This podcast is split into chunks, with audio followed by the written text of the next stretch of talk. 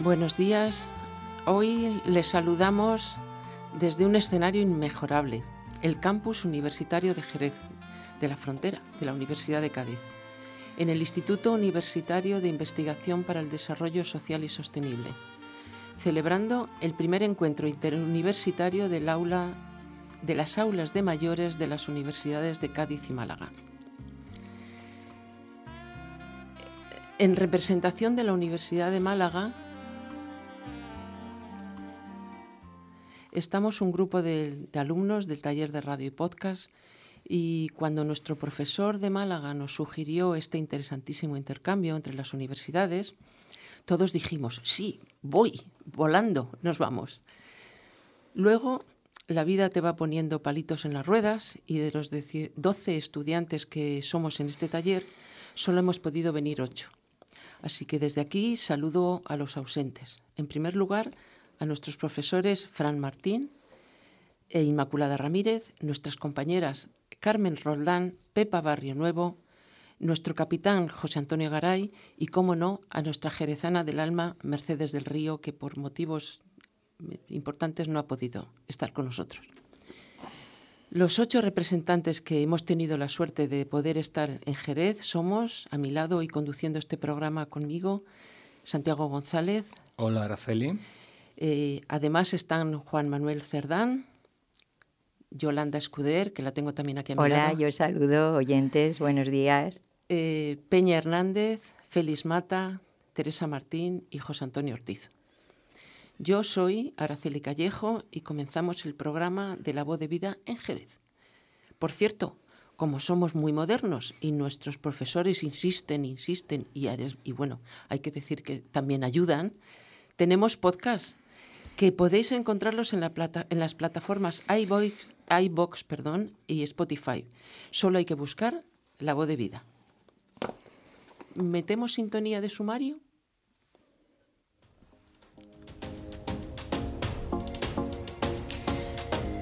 Comenzamos con el sumario. Muy contento de estar aquí en Jerez. Empezamos con dos entrevistas. La primera entrevista la va a llevar Yolanda, que va a conversar con Juan Rincón Ares, autor de tres pedazos de libro que nos ha estado contando sobre la historia de la educación de adultos en el puerto de Santa María. Eh, Teresa entrevista a Lucía Blandino, eh, experta profesora que pasó de la educación infantil a la educación de adultos sin, sin nada por medio, ahí, a cuerpo descubierto. A continuación, pues Juan moderará, moderará la, OE, la ODS 8, Objetivo de Desarrollo para el 2030, con, con el tema de crecimiento económico sostenible. Peña modera la ODS 10, reducción de las desigualdades y Araceli y yo moderamos a la limón el ODS 11 Ciudades y Comunidades Sostenibles. Finalizará eh, el programa entrevistando Félix a Montserrat Vargas Vergara, docente del aula de mayores de la Universidad de Cádiz. Pues empezamos. Eh, eh, tienes a un interesantísimo entrevistado. entrevistado Tengo a una persona, a una persona fantástica. Vamos, por lo menos es la impresión que nos llevamos de la presentación de sus libros que acabo, acabamos de, de estar acompañando. Pero la verdad que engaño un poco. Engañas, ¿no? bueno, nada, pues aquí con nada. nosotros está Juan Luis Rincón Ares, maestro de profesión y de vocación, ¿verdad? Juan? Sí, sí. Se dedicó a la docencia 35 años de su vida, nada más y nada menos, impartiendo clases en el CEPER, La Arboleda Perdida, ahí el bonito nombre del poeta, hasta su jubilación. Pues queridos oyentes, nuestro invitado ha publicado nada más y nada menos que tres libros de los que vamos a hablar. Uno es Cardito de Puchero, Historias de la Educación de adultos en Andalucía, ahora lo cambiaríamos por personas adultas, ¿verdad? Se publicó en 2008, Cardito de Puchero 2, cuando cambiamos el punto y la coma por el punto com, que hablaremos de eso. Y ese fue en el 2014, ¿no, Juan? 2015. 2015. Y la tercera parte de esta fantástica trilogía de los carditos, que sería el cardito de Puchero 3, pero ¿qué nombre le pusiste? La pringa. ¿Y por qué viene Porque no hay ningún puchero que acabe con las croquetas ni con la sopa, sino que tiene que acabar con una buena pringa. Pues si te parece, vamos a hacer unas croquetas entre tú y yo y empezamos con esta unión Cádiz-Málaga y una música que simboliza esa unión. Canijo de Jerez y La Mari de Chambao. no tengas miedo, sigue tu rumbo. Escápate muy lejos del humo negro de la ciudad.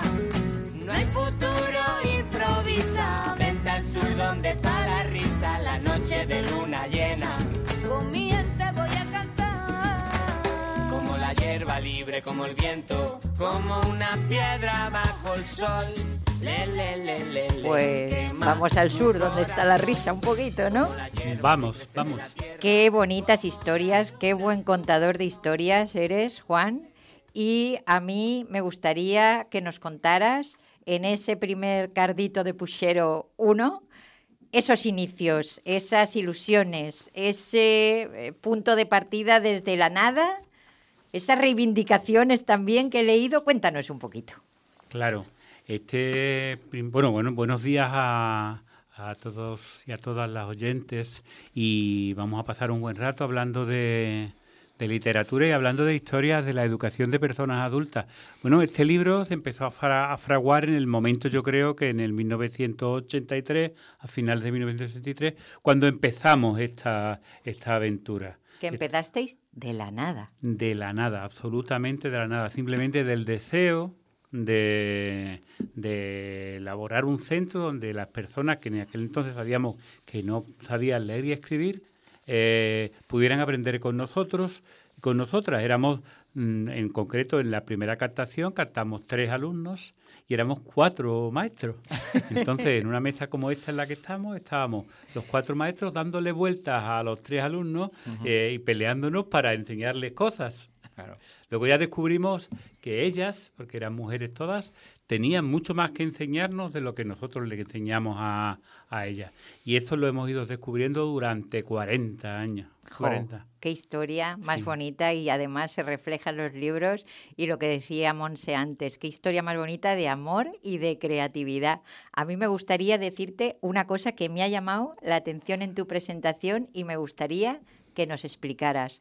¿Cuál es el río más grande de Andalucía? Claro, cuando hace esta pregunta en cualquier presentación de, de los libros o en cualquier centro, en cualquier sitio, eh, las respuestas son muy variadas, ¿no? Desde la respuesta acertada, supuestamente, el Guadalquivir, hasta la gente que es muy de Cádiz que dice el Guadalete, hasta- así, ¿no? E incluso a quien te dice totalmente despistado, el Ebro, el Mississippi, te sueltan de todo. Entonces, claro, eh, yo quería decir que, que aquí en Andalucía, sobre todo en aquellos años, a, la mediados de los años 80, a las 4 de la tarde, se formaba un río, pero fíjate qué río más curioso, que se formaba cuando el agua se iba. Oh, ¿Esto cómo va a ser, Juan? Pues sí.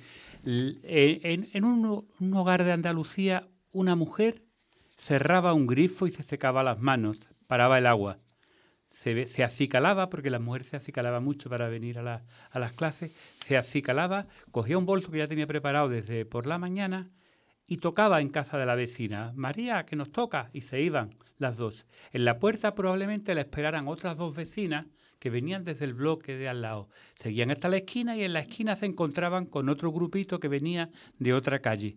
Y cogían, se iban formando grupitos, grupitos, grupitos que iban al Centro de Educación de Personas Adultas. Este río se formaba cada día a las 4 de la tarde en todos los municipios de Andalucía a partir del año 87-88, que fue cuando se generalizó el programa de educación de adultos. Fue un río que transformó Andalucía mucho más que mucho más que Guadalquivir porque hizo que la mayoría de la población femenina que hasta entonces solo salía para desgracias de su casa empezara a recuperar la calle. Afortunadamente, no ha habido nadie que haya sido capaz de devolverlas a sus casas, a pesar de que lo han intentado y desgraciadamente aún lo intentan. A pesar de todos los pesares, que, que, que de verdad, qué manera tan bonita de, y tan poética, para mi punto de vista, de describir una labor de empoderamiento tan enorme que se ha hecho a nivel de la escuela para personas adultas, a nivel vuestro, desde la nada. Me parece fantástico. Eh, te quería preguntar otra cosa. En tus libros aparece Rosa, que Sí. me ha llamado también la atención. En ese primer cardito creo que Sí, es sí, en Rosa, el ¿no? primer cardito. Y, y- y me ha llamado la atención porque digo, qué, qué buena jefa de marketing era Rosa, ¿no? Cuenta un poquito, ¿quién fue Rosa? La ¿Que fue la pistola. primera? ¿Fue la Rosa- la pistola fue de las primeras, no fue talmente la primera, pero fue de la primera. Rosa, la pistola, que fijaros que, que, que hasta el apodo lo tenía como lo tenían entonces las mujeres, porque lo había heredado del marido. El marido era el pistolo y ella era la pistola, pistola. por supuesto.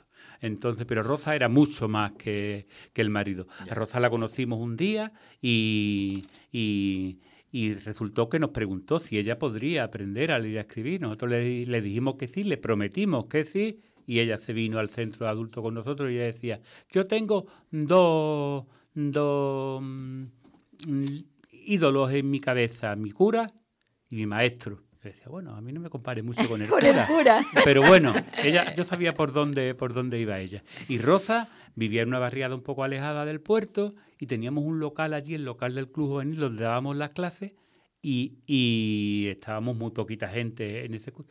Y ella empezaba a preguntarme, ¿pero yo puedo traer a mi marido? Y yo decía, pues claro, Rosa. ¿Y yo puedo traer a mi hija? Pues sí. Y a mi primo y a mi tío. Rosa me llenó el centro. Y a partir de que Rosa llenó el centro, el centro se llenó de, otra, de otras personas. Pero para mí el episodio más emotivo fue cuando la hija de Rosa me puso en mis manos a su bebé para poder escribir ella y me dijo claramente, Juan, cógelo tú que no estás haciendo nada. En plena clase, ¿no, Juan? Claro, yo era el profesor, Algo. pero claro, yo tenía muy claro que yo no estaba haciendo nada, que las que estaban haciendo el esfuerzo era, eran ellas. Eh, y para mí, ya os digo que fue, fue muy, muy tierno, muy emocionante y, y- y me llamaron en cuanto Rosa murió, Rosa murió hace bastantes años. La familia, yo creo que uno de los primeros que me llamó fue a Juan, porque ella siempre me tenía en, en sus labios. Y como yo digo, yo soy muy ateo y muy descreído. Pero si el cielo existe y Rosa está en la puerta esperándome, Allí que entras, Entraré, allí aunque que sea a Allí a buscar a. Rosa. Pues la verdad que los libros están llenos, queridos oyentes, de historias como esta, ¿no? Llenas de, de amor, llenas de paciencia, llenas de, de- de- la pedagogía esa que primero nombras de la horizontalidad, Claro. ¿no? Qué bonito lo de la horizontalidad. Y del cardito del puchero 1 nos vamos al cardito del puchero 2. Entonces, de la alfabetización entendida como eh, después de una época, ¿no? De leer y escribir, nos vamos a del punto coma al punto com. ¿Qué pasa con esto del punto com, Claro, Juan? mira, la alfabetización desde luego nunca ha sido para nosotros, ni para nuestras alumnas, ni para nadie, nunca ha sido la alfabetización, nunca ha sido simplemente leer o escribir o saber de cuenta. La alfabetización siempre ha sido saber entender el mundo. Entonces, para eso, la, la lectura y el cálculo eran simplemente instrumentos, porque había un instrumento más potente que todo esto, que era el diálogo. El diálogo entre nosotros que nos ayudaba a entender el mundo. Pero hay un momento en que eh, la lectura y la escritura no eran suficientes. Y, y venían con la cartilla o venían con la tarjeta y decían, Juan, ¿y ahora esto con esto qué hago en el cajero? O, con- o cómo manejo el teléfono, o cómo no sé qué, no sé cuánto. Y nos dimos cuenta que los ordenadores habían entrado en nuestro centro, eh, quisiéramos o no quisiéramos, a Claro. pesar de la oposición muchas veces del propio profesorado que decía que simplemente que, lo- que los ordenadores iban a eliminar plazas en los centros de adultos, que... Y nos metimos también. Esa resistencia a lo desconocido, ¿no? Exactamente. Y nos, pero, pero hubo una parte que nos tiramos a la piscina que tampoco sabíamos de informática y que nos tiramos a la piscina para aprender informática nosotros y luego desarrollar procesos en los que pudiéramos aprender alumnos y profesores juntos la informática, porque volvemos a lo mismo. Yo no soy técnico en informática y entonces yo no puedo enseñar informática como un técnico, decir esta es la verdad, sino yo puedo desarrollar procesos por los cuales todos y todas aprendemos informática. Y ahí salió también un tipo de historia terrible, no terrible, terrible. La mujer, aqu- aquella que un día eh, eh, me, me dice, Juan, me ha salido una cosa muy rara en la pantalla. Y entonces yo estaba vuelto de espalda y no sabía y le pregunto, ¿pero qué es lo que dice? Dice, dice, eh, eh, deme permiso para no sé qué, no sé cuánto, aceptar, cancelar. Y le digo yo, dile aceptar.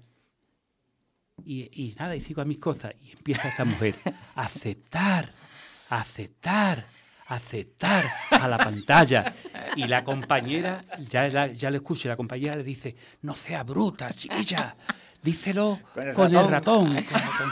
Aceptar, aceptar, aceptar. Bueno, eso era, eso es anécdota. Juan, pero esto es radio, que has cogido Me- el, me- el ratón y te Me gustaría, queridos oyentes, que esto ratón. fuera televisión en estos momentos. Amo la radio, pero anécdota. sería Luego- para ver a Juan. Claro, Esto luego ves genial. la riqueza, ¿no? La riqueza Claro. de, de cómo se formaba el equipo y de cómo la gente que le estaba enseñando memoria histórica a las más jóvenes eh, recibía a cambio la orientación de las más jóvenes en las rutas de informática, en todo eso, cómo salían del brazo, cómo fue, fue un espectáculo maravilloso y eso es la síntesis del segundo libro cuando cambiamos el punto y la coma por el por el punto punto com. com. Yo Mm. el, el segundo veo, no sé si estás de acuerdo conmigo, tú eres el autor, pero veo eh, reflejadas grandes cosas de crecimiento personal con la con el con el punto com, ¿no? O sea, Sí, es como uf, un mundo nuevo y ahí me crezco, ¿no? Sí, sí, pero eso ocurrió también en la lectura y en la escritura, ocurrió porque cuando la gente descubrió qué era lo que había en los libros,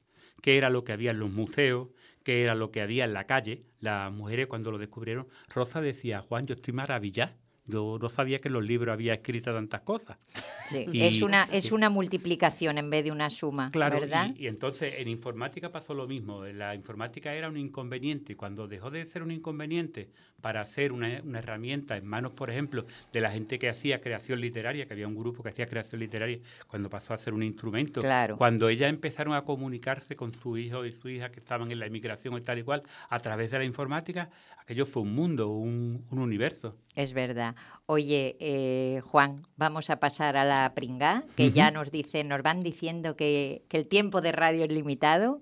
Y sí que me gustaría que de la pringá eh, nos reflejaras un poco las nuevas demandas que en ese libro cuentas y, y que nos las contaras así a lo cortito. eh, a, a lo cortito, o sea, yo meto un capítulo al final para hablar de lo que, de lo cuáles son, cuál es el legado que yo quiero dejar, la- la- la- las demandas futuras, y yo digo, una fundamental es eh, a nuestra sociedad está llegando un montón de gente de otros continentes que necesitan la aceptación amable de los centros de adultos. Tenemos que trabajar co- con ellas. Tenemos que formar a los trabajadores y a las trabajadoras que están en paro y que quieren, quieren ocuparse. Eso, eso es una función fundamental para los centros de adultos. Tenemos que llevar a la gente a la universidad. Hemos empezado con los cursos de, de- de acceso a la universidad porque ya hay mucha gente que, que- que nuestro barco le viene que pequeño. quiere seguir. Tenemos que extender el patrimonio histórico, natural, eh, que, tiene, que tienen los pueblos a través de los centros de, de adultos. En fin, tenemos que empoderar a toda una sociedad, pero a través de la cultura, a través de la cultura que siempre ha sido nuestro proyecto y que hay, que hay demandas, y hay que, pero hay que ponerle mucha ilusión y mucho trabajo. Pues si te parece, Juan, para todos los oyentes que quieran leerse Los Carditos de Puchero y La Pringá, dinos cómo conseguir esos libros. Pues mira, los edita la editorial El Boletín, que es una editorial pequeña del puerto de Santa María. Entonces, ponerse en contacto a través de internet, a través con la editorial El Boletín. También me lo pueden pedir directamente a mí, que soy el autor, eh, a mi correo personal, jrinconares.gmail.com o la forma más sencilla es visitar el blog carditodepuchero.com y desde ahí ya correo lo, que, lo que quieran, o sea, carditodepuchero.com y pa'lante. Pues Juan, ha sido un verdadero placer, un verdadero honor tenerte aquí con nosotros y yo quiero despedirte con una musiquita de Cardito del Puchero. Vamos a ver. ¿Cuánta borrachera quita este caldo del puchero? ¡Ole! ¡Vamos allá! Este caldo cuánta borrachera quita. Este cargo del puchero, cuánta borrachera quita, este cargo del puchero. Este cargo del puchero que no lo miras siquiera y te pone como nuevo, que no lo miras siquiera y te pone como nuevo. A ese cargo del puchero, a ese cargo del puchero,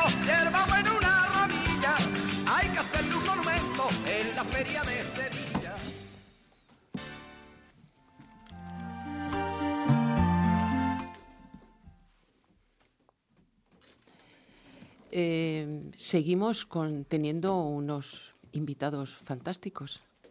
Eh, adelante. Toman asiento y se incorporan. Santiago, se incorpora. incorporan, hombre, nuestra compañera Teresa. Hola, compañeros. ¿Qué Que tal lo lleváis? que viene ¿Qué tal la- lo lleváis? que viene estupendo, ¿eh? Maravilloso. Viene acompañada de Lucía Bueno. Blandino Sánchez, Efectivamente. efectivamente, experta en, e- en educación para adultos, que pasó de infantil a adulto sin redes y Sin nada. sin nada. Sin solución de Ahí. continuidad, Sin paracaídas. sin paracaídas. Valiente. Y no te puedes imaginar lo interesante que es hablar con ella. Por supuesto que Yo sí. me- imagino. Gracias, No, no he tenido el gusto de, espera- de, de- de escucharla en la conferencia que ha dado porque estoy aquí al pie del micrófono. No Pero que seguro que ya tendré tiempo de charlar luego Pues dentro de un ratito. lo que tú quieras, a, tu- a Venga. vuestra disposición. para lo que Gracias. necesitéis. Empezamos ya y quiero homenajear a la figura del maestro con este audio.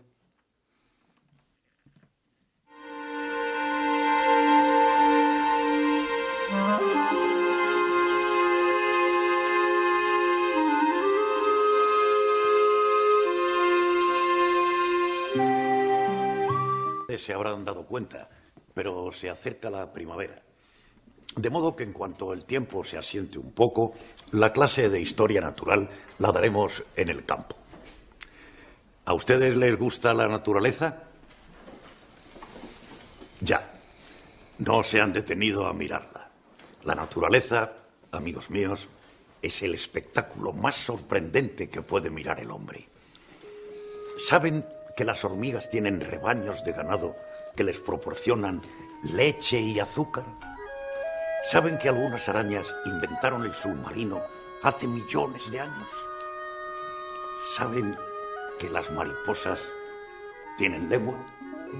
La lengua de las mariposas es una trompa como la de los elefantes, pero finísima y enroscada como el muelle de un reloj.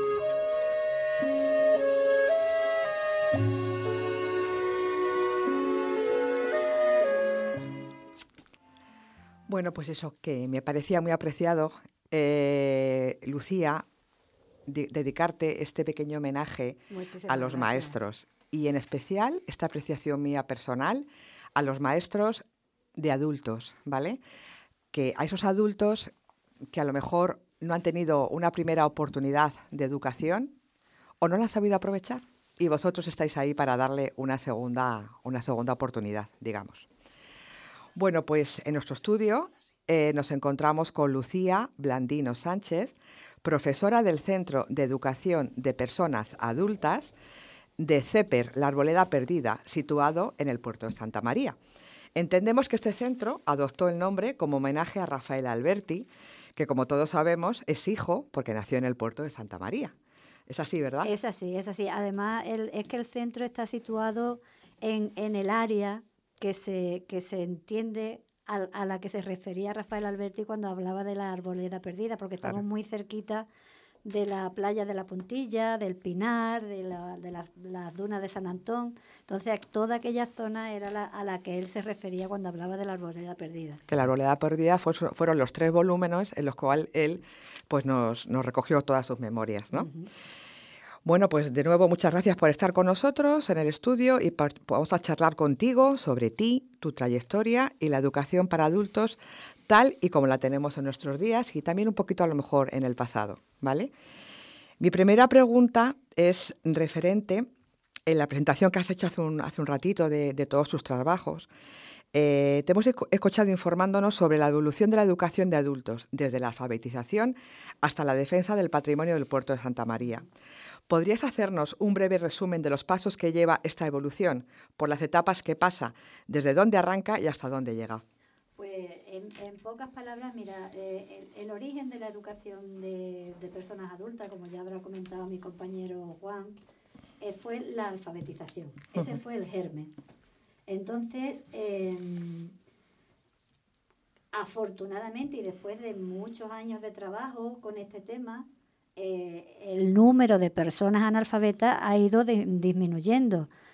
Eh, no, no tan rápido como a lo mejor las instituciones pensaban, porque las instituciones llegó un momento en que decidieron que ya los planes de alfabetización había que olvidarlos Madre. y que en los centros de educación permanente nos teníamos que centrar en lo que eran los planes formales, que yo lo veo lógico, o sea, mm, toda aquella aquella juventud que con el, con la bomba, con la burbuja inmobiliaria dejaron la escuela porque tenía mucho trabajo en la, en la construcción y se quedaron sin títulos, eh, gente que no ha tenido la oportunidad de sacarse una secundaria, de sacarse un o, o tener acceso a la universidad. Entonces, ese, ese, ese eh, espacio era el que desde las instituciones se entendía que, que- que tenía que cubrir la, la educación permanente de adultos ahora, en este momento. Pero claro, mm, hay otro sector de la población que ya no necesita títulos, ya no necesita titulación, pero sigue teniendo interés por las cosas y sigue teniendo ganas de aprender y sigue teniendo ganas de relacionarse con otras personas que comparten esos intereses con ellos. Y ahí es donde entran lo que, lo que allí llamamos los planes no formales. O sea, planes no formales son aquellos planes que no tienen el fin de una titulación, sino simplemente es el aprender por el placer de aprender. Como una que inquietud. es muy gratificante. Ya lo creo. Es muy gratificante porque no tienes presión. Claro. Y por parte mía, como profesora, también es muy, muy gratificante el ver que mm, mis alumnos permanecen yendo a clase, no faltan, no quieren aprobar, como ellos dicen, para seguir, seguir estudiando, Quieren ser repetidores continuos. con el- por el simple placer de aprender. Porque yo no les voy a dar ningún título ni les voy a solucionar la vida. Simplemente mm, estamos allí aprendiendo juntos. Claro. Y la verdad es una experiencia mm, para mí. A ver, yo soy una afortunada porque he tenido una vida laboral que la verdad la he disfrutado desde que estaba en infantil, Eso es disfruté que- muchísimo. Eso en, es lo que te iba a preguntar, Lucía. en primaria y, y con esta gente ha sido ya el remate. El remate. Eso es lo que te quería preguntar. Tus primeros pasos en la docencia fueron en educación infantil. Efectivamente. Y de ahí el salto a la docencia de educación para adultos. O sea, es un extremo u Y otro, otro, ¿no? y otro. Entonces, ¿cuál sería el resumen de estas dos diferentes etapas? ¿Y qué diferencias hay entre ellas? Y a lo mejor me arriesgo hasta preguntarte que cuál te ha dado más satisfacciones. Pues mira, eh, yo mm, te, te- te- te vuelvo a repetir que, que yo he disfrutado mucho siempre de mi, de mi carrera porque me gusta. O sea, yo he tenido la suerte de trabajar en lo que me gusta. Con los niños pequeños, desde luego, es increíble. Es increíble porque es que tú ves cómo esos niños van creciendo y cómo esos niños van aprendiendo y tú los vas encaminando, ¿no? Pero mm, la, la enseñanza reglada tiene mucha presión. Tiene la presión que te pone la, la administración. Muchísima mm, burocracia que tienes que, que perder muchísimo tiempo en, en rellenar papeles que luego tú no sabes eso para qué va a servir. Eh, tienes la presión de los padres, tienes la presión de, de la inspección, tienes la... Y, y además tú te vas con la, con, con la cabeza caliente porque el chiquillo o la chiquilla que en un momento determinado tiene más dificultades, tú sabes que ese niño, el futuro de ese niño, tú lo tienes en tus manos y tú tienes que tirar de él para arriba como sea. Entonces, esa presión la he sentido, vamos, la sentimos todos los profesores, todos los maestros que trabajamos con la infancia, ¿no? El pasar a la educación de adultos es otra responsabilidad, porque tú con los chiquillos hay veces que mm, puedes tirar balones fuera, con los adultos no.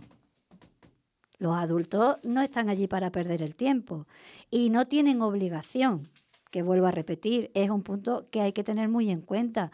Un adulto si llega a un centro educativo y no encuentra lo que está buscando o no le satisface lo que tú le estás dando, coge puerta, se marcha y si te vi no me acuerdo.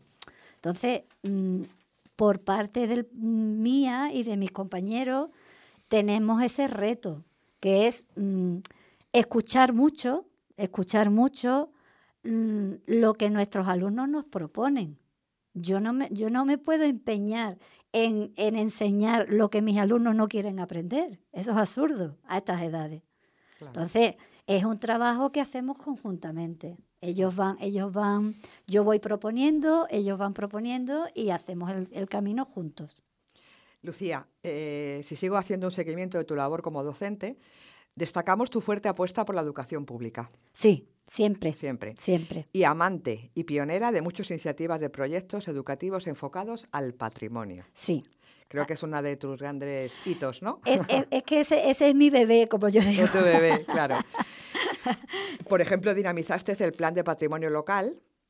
¿Nos puedes comentar en qué consiste este plan? Así un resumen eh, rápido. Sí, Y pues- también lo que viene detrás, que me has contado antes, de formación de asociaciones. Me parece súper interesante. Sí, sí. Es que el, el- el principio fue, mm, mm, digamos, un poco, un poco eh, mm, improvisado, porque este plan no, no, no existía.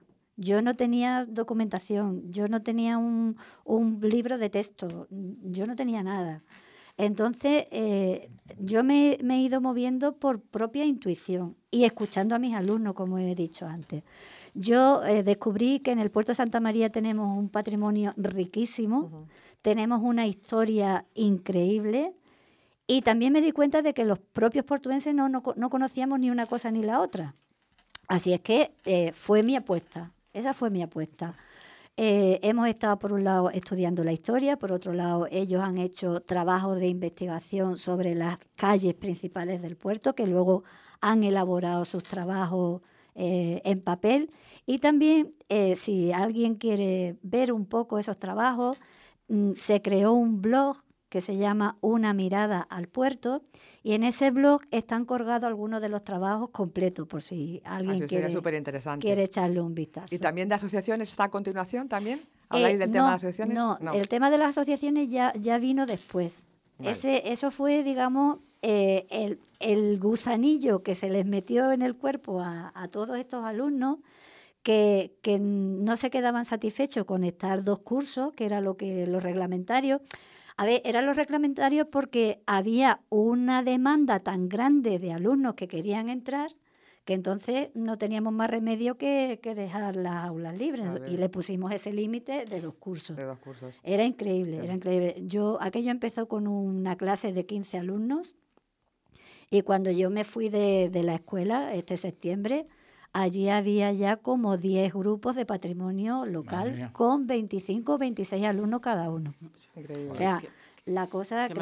maravilla. Pues mira, y con todo esto, todo este trabajo que ha tenido tanta relevancia eh, y que ha sido un reconocimiento a nivel local, y además ha sido una guía para la extensión de planes similares por toda la provincia, Sí, me es han verdad, dicho. es verdad. Y además, darte la enhorabuena, ya que el pasado día 12 de marzo fuiste galardonada con uno de los premios Mujeres con Luz Propia. Pues sí, ¿A que sí? fue una sorpresa, fue una Que, sorpresa. que además Sí. estuviste en la, en la entrega acompañada por numerosos alumnos Bueno. y alumnas del CEPER La Arboleda Perdida, que creo que, bueno, unos vítores tremendos. quedó ¿no? O sea, que pequeño, se quedó Eso pequeño. demuestra Es que, que no es muy querida, no me extraña, ¿eh? Que es muy Lucía, querida. con esos planes. Eh, claro, Lucía, yo creo que esto para ti es estar lleno de orgullo. Pero dime qué es lo- con lo que te queda de todo esto.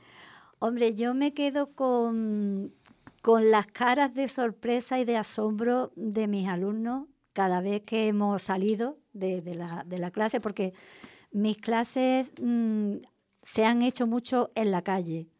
Eh, yo no podía hablarle a mis alumnos de la época fenicia sin llevarlos al yacimiento de Doña Blanca, que lo tenemos en el puerto de Santa María, o no llevarlos a Cádiz a ver los yacimientos que, que tenemos en Cádiz. O sea, ha sido una, una, un aprendizaje muy dinámico.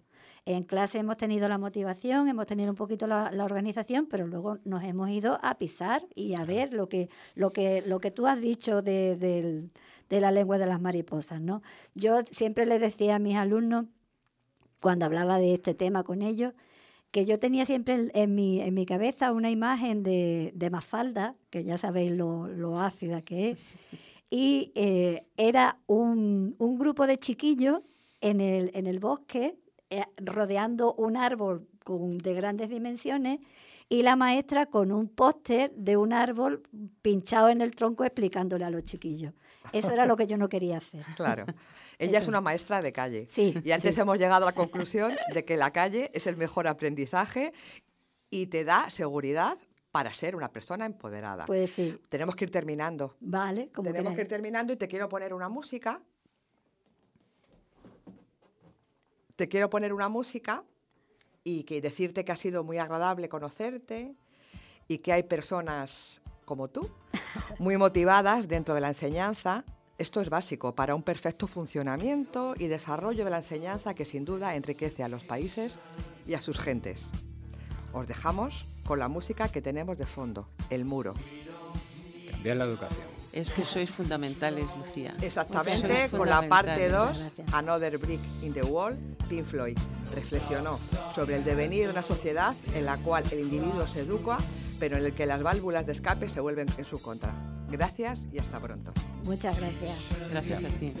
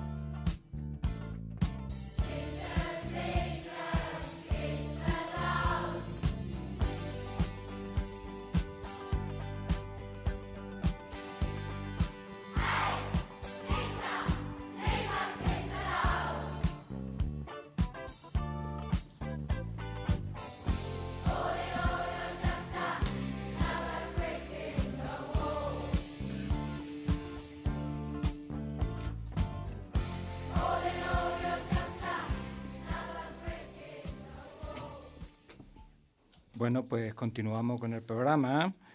Eh, eh, tenemos aquí a nuestro amigo Juan, economista, que yo le, te voy a hacer la siguiente pregunta. ¿Tú crees que puede existir la economía sostenible? Buenos días. De entrada, lo de economista es muy, preten- muy pretencioso.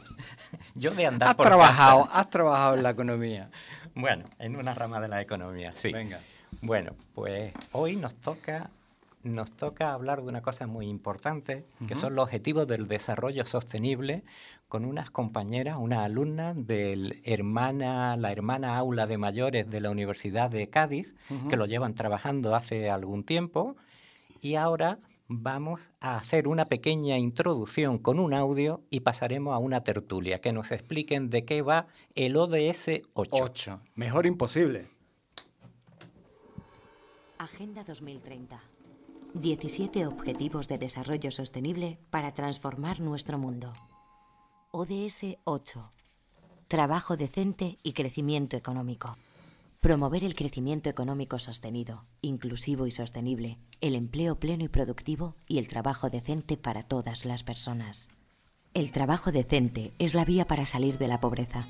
Sin embargo, actualmente más de 200 millones de personas son desempleadas y otros 780 millones, aún teniendo un empleo, no consiguen ingresos suficientes para tener una vida digna. Las mujeres, en especial las migrantes y la población juvenil, son quienes mayores dificultades tienen para acceder a un empleo de calidad. Para promover el crecimiento económico y el trabajo decente, la Agenda 2030 pone el foco en el aumento de la productividad, la desvinculación del crecimiento económico de la degradación del medio ambiente, el consumo eficiente de los recursos, la promoción del turismo sostenible, los derechos laborales y los entornos de trabajo seguros, la igual remuneración por igual trabajo, el emprendimiento y la innovación, las microempresas y las pequeñas y medianas empresas, la erradicación del trabajo forzoso, esclavitud y el trabajo infantil, el fomento del empleo juvenil. En definitiva, políticas que apoyen las actividades productivas, promuevan el comercio y faciliten el acceso a los servicios bancarios y financieros para todas las personas. Bueno, creo que son 17 objetivos muy ambiciosos, pero este particularmente. Yo me encuentro acompañado ahora mismo con Antonia y con María Jesús, que han tratado este tema en la, en la universidad, en el aula de, de mayores. Y Antonia, quiero empezar por ti. ¿Qué, qué es, qué es un trabajo decente? ¿Es no, no trabajar en, en un bingo o en la prostitución? Mm, se entiende que trabajo decente tenga mm, buenas condiciones, Claro. además de un buen sueldo y mm, rodeado de mm, buenos compañeros. Una Eh. hora de entrada y otra de salida. eh, con buen horario Claro. y, y principalmente que el trabajo que realice que te guste. Si trabajas en lo que te gusta, entonces ya tienes ya el 50% ya ganado. Eso ya es vocación. Ya, sí. Eso es. ¿Crees, ¿Crees que podemos conseguir este objetivo en nuestra, en nuestra sociedad de pleno empleo antes del 2030? Lo dudo. Lo dudo. Me lo temía. Mm, por lo que se, se ha visto anteriormente y por lo que se ve día a día, mm, me parece que faltaría mucho para conseguirlo. Creo que aquí hay un poco de consenso. O, o esto hay que darle una prórroga o un acelerón. Yo apuesto por lo segundo. María Jesús. Ay, No sé, yo es que lo veo no solamente eh, difícil, sino que veo que también incluso en los países más desarrollados, en la primera sociedad en la que actualmente vivimos nosotros, hay hasta un retroceso de muchas cosas conseguidas para lo que nosotros Sí. entendemos que o, o deseamos que sea un trabajo decente, Sí. que sea el que nos permita vivir de nuestro trabajo, pero también vivir. Claro, es que, es que esto fue concebido en el 2015, me, me corrige si, si me equivoco, por Naciones Unidas, los Creo 17... que fue en el 2000, no estoy seguro, pero fue el 2020, porque el 2030, eh, los objetivos 2030 creo que eran... Sí, pero como las cosas de Palacio van despacio, creo que empezaron... No, y tan despacio, estamos Eh, a punto de llegar al eso es. 2030 y estamos todavía... Y desde entonces no ha caído, que yo recuerde, una pandemia encima, una guerra en Europa. mm, Efectivamente. Un, volcán que ha, explotado. Un volcán. Una, una filomena que Una vino filomena. con Sí. un poquito fresquita. Y todo esto es verdad que ha podido dar paso atrás en nuestra, en nuestra Sí. sociedad. No, no quiero pensar que habrá ocurrido en los que están al final de, de la lista de los 193 países que suscribieron el, el acuerdo, eh, con un Sudán o con un Somalia. Yo, por ejemplo, tengo que hablar de mi hija. Mi hija es bióloga, bilingüe, trabaja en un colegio internacional. Bueno, pues al final de mes no sabe si va a cobrar en dinero negro, en dinero verde, en dinero azul. No sabe hora va a entrar, no sabe hora va a salir. Y yo, cuando entré a, a mi trabajo en Telefónica, me acuerdo que hubo una descompensación en una nómina de, hablamos de peseta, de 80 céntimos y me hicieron un, un cheque con 80 céntimos para cobrarlo. O sea, es que vamos tan, a- tan de culo, tan hacia atrás, tan hacia atrás, que esto, esto, no sé, de aquí a siete años va a cambiar esto, Bueno, lo veo difícil. Es que, perdona, Juan, eh, yo es que recuerdo cuando en el 2008, 7 quizás, o por ahí, 2005, se hablaba, me acuerdo de un artículo que publicó un estudiante que se llamaba, dice, y soy mileurista, como si fuera una cosa de, de decir, bueno, es que esto es vergonzoso, soy mileurista. Decirme 20 años después o 15 años después, ¿Cuánto más ganas? cuánto más ganan. Y es que no y además se ha hecho generalizado, porque los, el trabajo cada vez está peor retribuido y peor. La gente no puede vivir de, de su trabajo.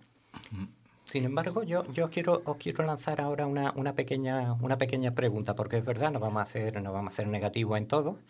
Ha habido algún cambio en nuestra normativa, por ejemplo, con el salario mínimo interprofesional. ¿Creéis que eso ayuda a conseguir este objetivo o que, nos aleja para conseguir un trabajo decente?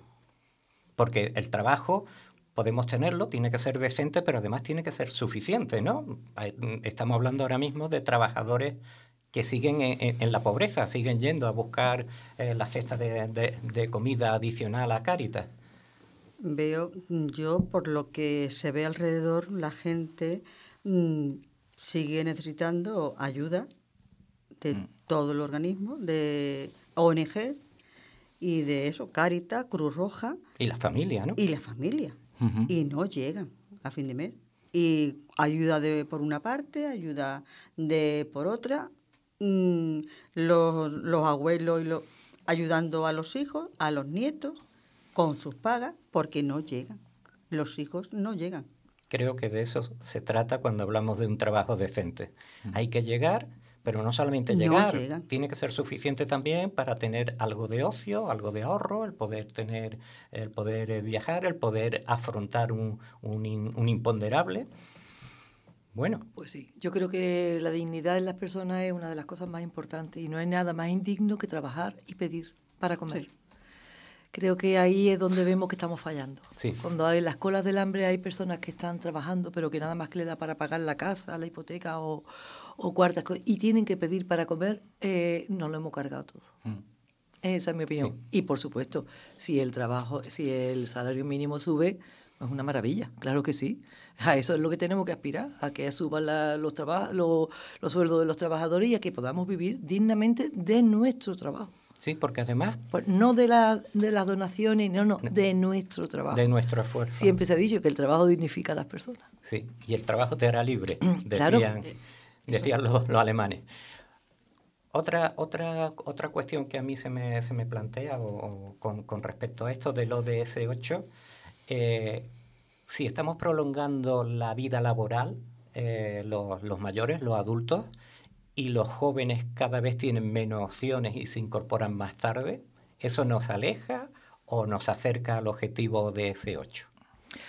Hombre, a ver, eh, yo creo que cada día vivimos más y creo que hay muchísimas personas que son muy valorables y eh, eh, sería para mí triste que se jubilaran con 60 años. Creo que también debería ser una, una, una decisión personal. Muchas personas que pueden seguir en muchos trabajos con 70 y 80 Sí. años, porque hoy en día en los 70 años de ahora no son los 70 años de hace 40 años. Pero también es verdad que hay otros trabajos muy duros, que hay Claro. una cantidad de personas que tienen un trabajo malo y que con cierta edad no pueden trabajar. Y por otro lado estamos viendo que los jóvenes cada vez llegan más tarde al trabajo y conseguir una pensión también les va a ser muy dura y también ya ellos van, van empezando a pensar en su futuro. Entonces, claro, es que son muchas cosas las que hay que gestionar para que todo sea equili- equilibrado. Sí. equilibrado. Hay otro, otro pequeño objetivo, otra, otra meta de este ODS 8, que es, en nuestro país afortunadamente estamos poco afectados, pero es erradicar el trabajo infantil y el trabajo forzoso. De este tema del trabajo forzoso todavía lamentablemente en algunos telediarios vemos que hay algunas actuaciones de la policía desmontando ciertas organizaciones eh, semi-esclavistas. Pero ¿podemos hablar de que el trabajo infantil está erradicado totalmente en nuestra sociedad? Yo creo que sí. ¿eh? Este es Por uno lo de los en la sociedad en la que Yo- yo me muevo, sí. yo veo muy pocos niños con 14 años y con 12 años trabajando, afortunadamente. Yo empecé a trabajar a los 14 años. Ayudando a la familia. No, no, yo No, no, a trabajar. trabajando, a trabajando con un salario. Con un horario. Sí, con un horario y además un horario precioso, desde las Ah. 8 de la mañana casi hasta las 10 Efectivamente, de la noche. efectivamente. Y, y bueno, y bueno, pues las condiciones que teníamos hace, pues ya muchísimo mayor. Y, entonces yo creo que hoy en día, por lo menos yo siempre pienso en la sociedad y siempre miro en mi entorno más cercano. Mi entorno más cercano es prácticamente la sociedad, en mi opinión, claro. Entonces yo en mi familia, en mi alrededor, en mis amigos, en mi barrio, en mi, que vivo en una zona obrera, yo no veo muchos niños con 12 ni 14 años trabajando. Ni mucho ni poco. Es que no los veo, afortunadamente. Y en eso creo que sí hemos avanzado bastante. Bien. Y en la incorporación también. Bueno, no sé si me adelanto. La, No, no, la no. incorporación de la mujer al trabajo, a un trabajo remunerado, porque Bien las mujeres traído. han trabajado toda la vida. Sí, bien traído ese, ese tema de que, bueno, la igualdad, la igualdad por empezarmos por, eh, primero por la igualdad en tener derecho a un trabajo, que antes la mujer estaba mal visto en la incorporación al mu- Bueno, ¿cuántas veces oímos aquello? Mírala, en vez de estar en su casa quitándole el puesto de trabajo a un hombre. Claro. Hostia, Todo- eso, eso es muy antiguo, Juan. No, como no, yo, pues- tan antiguo como yo. Santiago no es tan, no es tan antiguo. No, no es tan antiguo, desgraciadamente. Desgraciadamente. Entonces Tienes razón. concluimos que el trabajo dignifica. Y si el trabajo dignifica, me estoy acordando ahora del primer objetivo del ODS, que seguramente eh, tú quizá, María Jesús, casi me lo puedes decir de memoria, que es la erradicación de, Eh, de la esclavitud o de, de no la acuerdo, pobreza. De la pobreza, bueno. Más que nada. Si no hay, Pobres esclavos. si no hay trabajo, difícilmente se sale de la pobreza, Claro. ¿verdad? Sí, Pues yo considero que este, el 8, cada uno mm, del que haya tratado dirá que el suyo es el más impo- Claro, importante, pero yo creo No, que son este- importantísimos empecé todos. del mío. Creo que este es sumamente importante. Bueno, quería daros uno- unos datos para reflexionar conjunto antes de que, de que el tiempo nos no apee de, nos apee de esta circunstancia. En el, en el Instituto Nacional de Estadística hay un seguimiento de los ODS. Está un poco desactualizado, datos son del 2021 creo. Y, y- y bueno, quería deciros que a ver si os sorprende la liga de los más eh, aplicados en, esta, en estos eh, ambiciosos objetivos y los colistas. En primer lugar, en la última revisión que se hizo en 2022, el país mm, con mayor puntuación era Finlandia, le seguía Dinamarca, Dinamarca. Suecia, Noruega, Austria, Alemania, Francia. Sorprende que sean todos países europeos. Pues y mira, ninguno... todo- todos ¿Del estos norte? primeros ahora mismo están pegados a Rusia. O sea, que lo mismo, Sí. lo mismo, lo mismo le cambia la cosa, ¿eh? Y, y- y nos viene a nosotros mejor. Rusia es tan grande que es Esperemos que difícil no. no. está pegado a ella. Sí. Pero es que Esperemos que no. coinciden que todos son casi fronterizos. No, Bueno. pero han estado pegados a Rusia siempre y han evolucionado Es- para bien. España ocupa, no está mal situada, ocupa el número 16. Estados Unidos, la primera potencia, va el 41. Sí, pero es que hay una desigualdad en Estados Unidos que... Sí. La Federación Rusa está en el 45. ¿Ves tú? Eh, pues. China, que es el aspirante a ser eh, primera potencia del mundo, está en el 56. ¿Y quiénes están en la cola? Pues- en, la, en la cola con... Sí, eh, dime, Pues puede Araceli. ser Laos, Sudán, África. Eh, y sí, sí, sí. Laos no, Laos estará en la banda intermedia. Ah, sí. El Oh, último es. Sudán del Sur, luego República Centroafricana, el Chad, Somalia, Sudán. Tiene WhatsApp África. de Sudán del Sur, ¿eh? porque está Sudán y Sudán del Sur. Sudán del Norte. O sea, que es que eso ya es la repanocha. O sea, ya ahí eres pobre de miseria, digamos. sí. Sudán del Sur, qué pena. Entonces estos 17 objetivos leídos en una escuela de eh, Somalia, no sé yo que, se pueden reír o se pueden echar a llorar eh, por lo bueno por lo por la ambición. La primera erradicar la pobreza. Bueno, pues con esto lo único que os quiero preguntar es si sabéis qué número de empleos necesarios ha estimado la ONU para cada año incorporar a, los, eh, a la juventud desempleada en estos momentos, que por cierto alcanzan, creo que son los 200 millones, 204 millones de desempleados. ¿Una idea, una cifra? Yo qué sé. Que puedo decir una burrada por arriba o por abajo. Yo me callo. Ah, la, la digo yo, venga. 30 millones de empleo hace falta cada año Por ahí, por ahí. para ir renovando. Y empleos que cada vez serán más tecnificados, que esa es otra batalla. Cómo comparten los países pobres y la población pobre, cómo puede compartir estos beneficios que está dando la inteligencia artificial, la robotización, la digitalización, que está acabando por otro lado con más puestos de trabajo. Ahí hay que balancear. eh, Acaban con la mano de obra. como ya ocurrió en la revolución industrial. Claro, es que no es la primera vez que va a pasar en el mundo. Pero también. Bueno, pues. La verdad es que se viene uno abajo, ¿eh? No, no, no, no vamos a ser catastrofistas. No, no, 2000 yo- yo estoy por cortarme las venas ya. En, en 2030 Se tendremos solucionado, alguno tendremos solucionado. tienes fe, ¿no? tú tienes ¿No? fe en Y, eso. eh, Juan, ¿y lo del crecimiento económico para quien, quien crecen económicamente? Es que es- El que tiene trabajo, el país que tiene trabajo para su población. Eso es otra harina, harina de otra de otro costal, porque Vale. no solamente va- no solamente sirve, perdona, el, crecimiento económico en sí no sirve. Crecer puede crecer cualquier país, como crece China. Lo importante es el desarrollo económico, Claro. que va acompaña- acompañado con otras sinergias. es que las cifras macroeconómicas dicen que nosotros vamos a crecer el 3,6%, por ejemplo. Yo lo Pero- aplaudiría. pero realmente ese tre- 3,6% no redunda.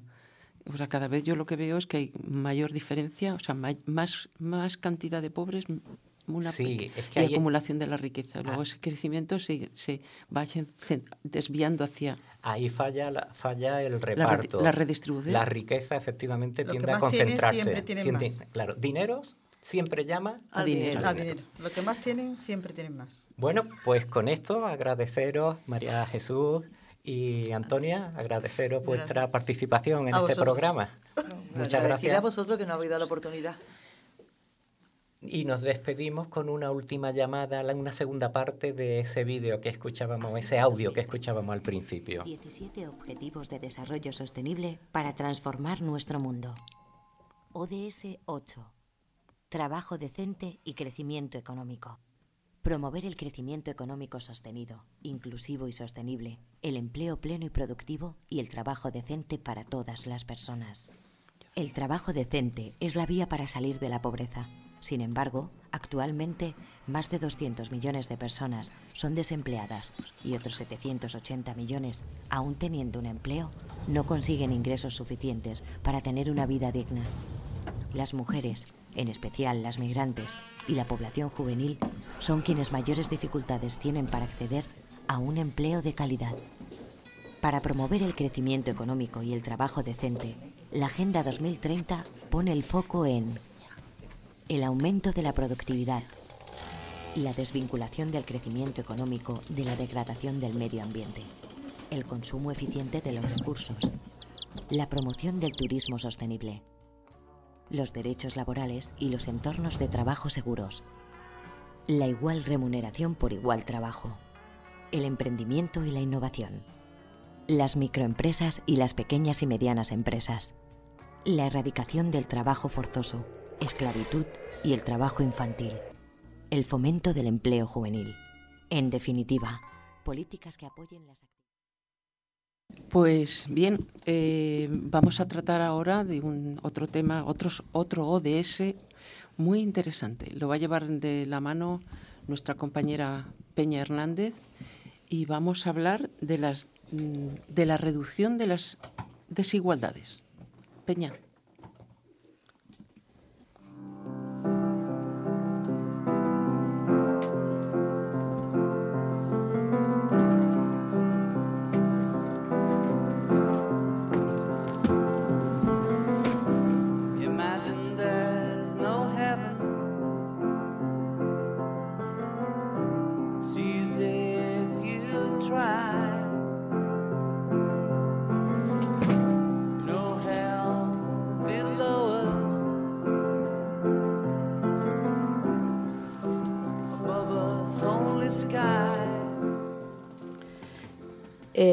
Esta canción, que por supuesto todos conocemos, nos habla de un mundo sin fronteras, religiones, posesiones y sugiere la igualdad y la paz. Era lo que imaginaba John Lennon allá por 1971. Mm, En el 2015, la Asamblea de Naciones Unidas aprobaba por unanimidad la Agenda 2030 para el Desarrollo Sostenible, un plan de acción a favor de personas, el planeta, la prosperidad y que además tiene la intención de fortalecer la paz universal y el acceso a la justicia. Constituye, como supongo que ya hemos hablado aquí todos los, que han hablado antes, 17 objetivos y dentro de estos 169 metas. Estamos en 2023. Ya hemos pasado el ecuador de la fecha fijada para la consecución de algunos de estos objetivos. Y no sé yo si vamos con la velocidad de crucero correcta o vamos un poquillo retrasados. Eh, los objetivos son muy deseables, pero a la vez parecen un poquito utópicos. Bien es verdad que en la historia siempre que se ha querido cambiar algo se han partido de conceptos utópicos. Vamos a centrarnos en el objetivo que me ha tocado en suerte. Y en lo que nos afecta e, es el número 10 y en lo que nos afecta a las personas mayores. El objetivo 10 se refiere a la reducción de las desigualdades que hay en el mundo, producidas por motivos de género, edad, discapacidad, raza, etnia o religión. Pues veréis, yo mm, me he estado informando para venir aquí de estos objetivos, es decir, en el programa a veces hemos tratado de, algunos de los objetivos, se habló del de la pobreza, pero en realidad yo me he estado informando ahora para venir aquí. Y me he dado cuenta que en, los en el objetivo número 10, ni en los datos ni en las metas, salvo la palabra global edad, hace referencia alguna a las personas mayores, no solo en el objetivo 10, en bastantes objetivos, en el 1, en el 2, en el 5 sí que nombran expresamente a las personas mayores, pero no en el 10. Si el lema de la Agenda 2030 es no dejar atrás a nadie, deduzco que en ese dentro del nadie nos encontraremos las personas mayores y que a lo mejor hay que buscarnos un poco transversalmente, ¿no? Eh, dentro de las metas fijadas está la promoción social, por ejemplo, ¿no? La económica, la política, la igualdad de oportunidades, la adopción de políticas fiscales, salariales y de protección social. Eh, vosotros que habéis estudiado más a fondo el objetivo, ¿me podríais decir cómo podemos relacionar el envejecimiento con el desarrollo sostenible? Muy bien. Nosotros, este, este ODS que hemos trabajado, pues lo hemos enfocado principalmente, como hemos visto que abarca a toda la población en general, claro. hemos visto que las personas mayores pues no estaban excesivamente representadas, pues lo que hemos hecho lo hemos circunscrito un poco a nuestro ámbito, Ámbito. Más, más local, a nuestro barrio, a nuestra ciudad. Entonces, de todas las metas que propone, pues veíamos que solamente, solamente la número dos y la número tres eran las que podían estar un poquito más relacionadas con las personas mayores, ¿no? El que has comentado de la inclusión social, económica y política y la igualdad de oportunidades. Exactamente. Porque las otras metas, pues la verdad eran muy genéricas y no hacía Sí, mucha porque unas referencia. tienen que ver con la migración. exactamente, no hacía mucha referencia a las personas mayores. Entonces, a partir de ahí, pues nosotros lo que pensamos en el grupo era pues ver una serie de problemas que pudiéramos detectar que incluían a las personas mayores y dentro de las muchísimas respuestas que se les podían dar, pues algunas soluciones que a nosotros se nos pudieran ocurrir. Entonces, por ahí es donde nosotros hemos ido trabajando la ODS esta. Y, por ejemplo, ¿cómo se puede hacer eh, mejorar la inclusión social? ¿Cómo habéis visto vosotros que se puede mejorar la inclusión social de las personas mayores? Pues la inclusión social, aparte de es no dejar nadie atrás, como el lema bien dice, eh, entonces la desigualdad que hay entre la, aplicación de las nuevas tecnologías, cómo, es- cómo están dejando a la gente mayor sin, sin acceso a las nuevas tecnologías y cómo lo enfocamos nosotros que podíamos hacer, pues a través de asociaciones, de en los mismos asociaciones de vecinos, eh, que enseñasen, ayudasen o voluntariados específicos en ese tema, que asesorasen y ayudasen a, a los mayores en el en de ese- desenvolverse en esos campos de las nuevas tecnologías en los cuales ellos están fuera prácticamente. Sí. Sí, Eso. por ejemplo, el acceso a, a la, a la banca, ¿no? Pero la Que es banca- un, la banca un es- problema terrible que se da ahora con las personas Eh, mayores. cualquier cita médica, cualquier tema administrativo, eh, eso se está últimamente todo a base de, de, de forma de internet. Ellos les cuesta muchísimo de, mm, trabajo acceder, incluso para ayudas, todo ese tipo. Entonces nosotros veíamos que un punto importante sería hacer algo como asocia unas asociaciones, voluntariado de gente desde las acciones vecinales que ayudasen a las personas mayores en el desarrollo de, de- de poder acceder a, eso, de aprender, de ayudarlos a acompañarlos a realizar esas gestiones, porque se, ahí se quedan atrás, o nos quedamos atrás. Claro. Y, y, por ejemplo, dentro de eh, una de las metas, que también es mejorar la, la capacidad económica, ¿cómo habéis considerado que se puede mejorar la capacidad Pues, económica de las lo que personas estado viendo mayores? nosotros el tema de, de las pensiones, tanto las contributivas como las, Como no, las no con- contributivas. Exactamente, habíamos hablado del tema de los que se llaman amas y amos de casa, ¿no? Que tienen unas pensiones mm, insuficientes, que ese trabajo se reconociera, porque a la, larga es un trabajo que se hace, ¿no? independientemente. ¿Qué me vas a contar? Claro. Por eso que las pensiones contributivas, que son en muchos casos bastante indignas, pues las no contributivas ya ni hablamos, ¿no? Entonces, mejorar esas pensiones, sobre todo las no contributivas, ¿no? Que son las que... Lo que pasa que eso está centrado en, en, en mecanismos, como bien has dicho, muy circunscritos a un Sí. ámbito eh, concreto. Pero el objetivo de la agenda no es un ámbito concreto. Se supone que tiene Es que a haber políticas sociales que, que mejoren este Es que- objetivo. es que hay una generación, que es lo que se refería Manolo, una generación que no tenía el acceso al trabajo, se quedaban como amas de casa o incluso eh, tenían que rechazar por el cuidado de los hijos. Ya, ya más de gente de mi generación han tenido que reducir, de reducir jornada laboral, etcétera. Y luego en esa generación que también hablamos, hay mucha gente que no cotizaba, trabajaba pero no cotizaba. Pero incluso hay personas mayores que están dedicadas al cuidado de sus mayores, Exacto. que también han tenido que dejar de trabajar y a la hora de Exacto. cotizar, los últimos años son los que...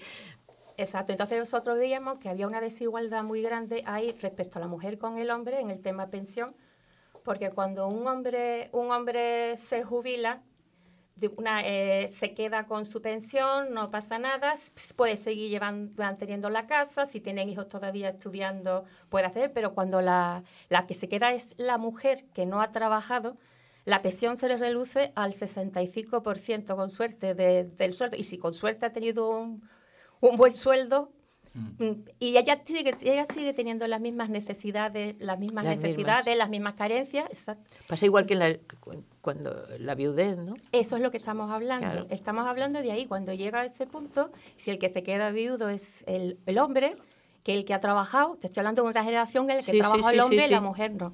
Eh, el hombre ha trabajado, pues es el hombre, se, el hombre mm, se queda con su sueldo. La mujer se reduce, el, el ingreso con la, a la mujer se le reduce un 65%. Y ella tiene las mismas necesidades. Sí, sí, médicas, eh, de, de vivienda, alimentarias, de, de estudio de hijos, porque muchos todavía tienen a hijos en edad, en edad de estudio, o como el problema que tienen los del trabajo, tienen hijos a, que a los que mantener. Entonces, esa es una, desigualdad para nosotros muy grande. ¿Y qué os, qué os parece también la eh, una de las metas es la, mm, desigualdad, eh, o sea, el, intentar eh, disminuir la desigualdad educacional, el acceso de los mayores de cierta edad a educación, educación que no hayan tenido en su determinado momento. Eso es también un objetivo que habría que, que cumplir porque existen los, ahora mismo están los parados de más de 50 años que se han quedado atrás en tecnología, que los están sustituyendo y que son un coste, eh, hablando entre comillas, para la sociedad, pero para ellos mismos son un coste mm, de salud mental incluso, ¿no? Sería otro objetivo. Hombre, afortunadamente hoy en día las personas mayores pues tienen otra conciencia y no solamente asisten a centros de adultos, sino que también, por ejemplo, en el caso nuestro, vamos a la universidad personal de mayores de 55 años, donde hay pues, una variedad muy amplia de personas que tienen carrera, que tienen estudio, incluso personas que no tienen ningún tipo de conocimiento. Tenemos allí compañeros de, de, todos los- de todos los niveles, ¿no? Y la aportación que nos dan uno a otro, yo Claro. creo que es fundamental, vamos. Los que nos estamos enriqueciendo con los conocimientos de uno, con los conocimientos de otro, la experiencia, sobre todo la experiencia del mayor. ¿no? Claro, Lo comentábamos en- cuando estábamos ahí en control eh, la jubilación forzosa. Exactamente. ¿Por qué ha de ser la jubilación forzosa para determinadas profesiones? Cuando hay determinadas profesiones que a los 65 años, si están bien de salud, están en el cenit de su, de su profesión. Mm, Y entonces, con una carta, gracias por los servicios prestados, ahí nos vemos, se supone que se debería de intentar también solicitar unas leyes que, que fueran más permisivas con eso, ¿no? Al fin y al cabo, todo se reduce a unas políticas adecuadas para poder hacer frente a todos estos problemas. Porque hay determinadas profesiones, por ejemplo, yo que soy docente, pues la docencia a los 60 años nos podemos jubilar. Claro. Pero Yo te lo digo porque yo seguiría, seguiría médico, ¿no? haber seguido trabajando ¿no? durante muchos años más. Y cuando el médico cumple lo cono- 65 años, gracias por los servicios prestados y vete a tu casa. Efectivamente. Y además Sí. demuestran muchísima, pueden ayudar a formar a los Claro, jóvenes porque claro. tienen la experiencia. Exactamente. Hombre, eh, en este país lo que pasa es que hay mucha derivación a la medicina privada, por ejemplo, ¿no? De, de personas que ya están jubiladas de la sanidad pública y van a la privada. Pero mm, lo comentábamos antes, ¿no? Fuera de micrófono, que en Estados Unidos existen los mestos, que son en, en la sanidad, en los hospitales, que ellos van eh, a, los a los quirófanos, no intervienen si no asesorando. quieren, no hacen una jornada completa si no quieren, pero toda su sapiencia se utiliza en la gente que está... Y aquí se desaprovecha lo mismo que, como tú dices, en la docencia o, o en la arquitectura o en muchísimos Tendría que aspectos. ser dependiendo de, claro, evidentemente de, de la profesión que Claro. se ejerce. Pero, debían de, pero se debía de dar la, la opción a la persona que quiera de seguir De poder de seguir poder seguir trabajando. ejerciendo y enseñando. Porque los efectos negativos de la desigualdad se acumulan a lo largo de los años y tiene un impacto desproporcionado en las personas a medida que envejecen, especialmente en las mujeres. Un 44% de las personas mayores son propensas a sufrir alguna discapacidad. Por eso hablaba yo de lo transversal, porque dentro de, de las desigualdades en cuanto a discapacidades, ahí podemos meter también a muchas personas mayores.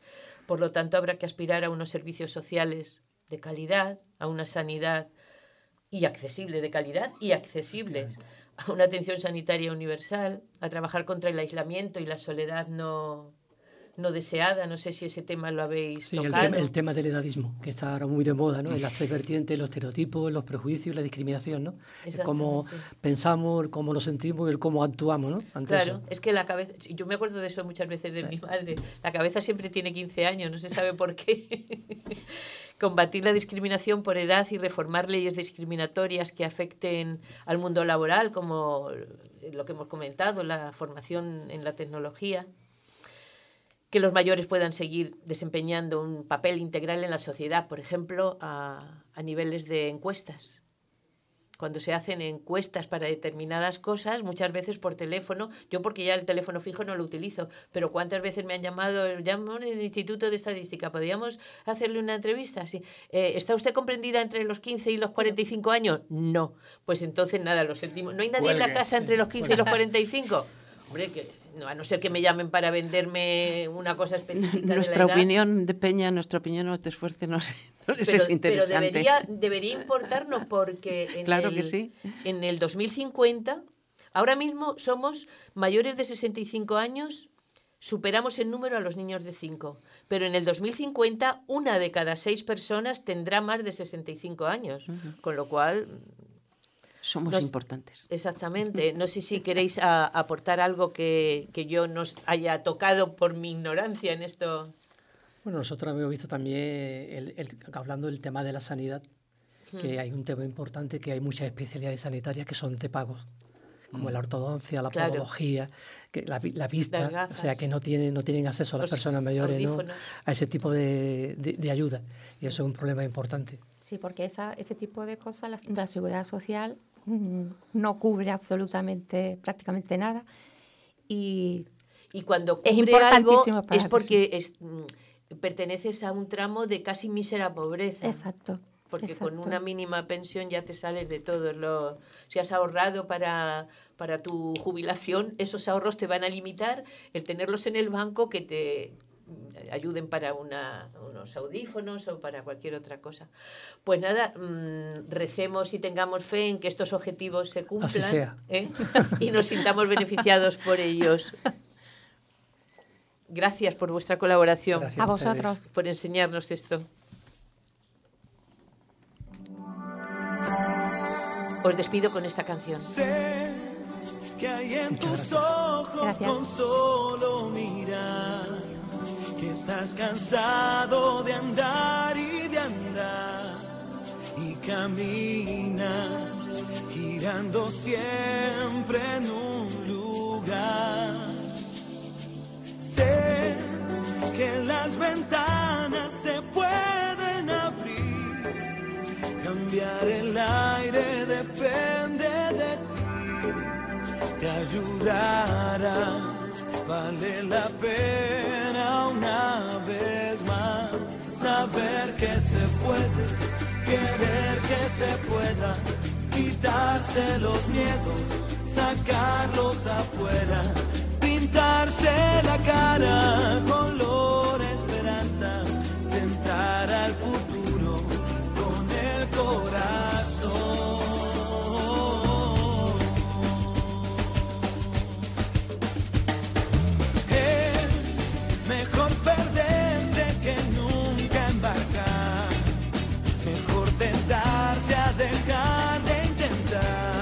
nos puedes dar voz.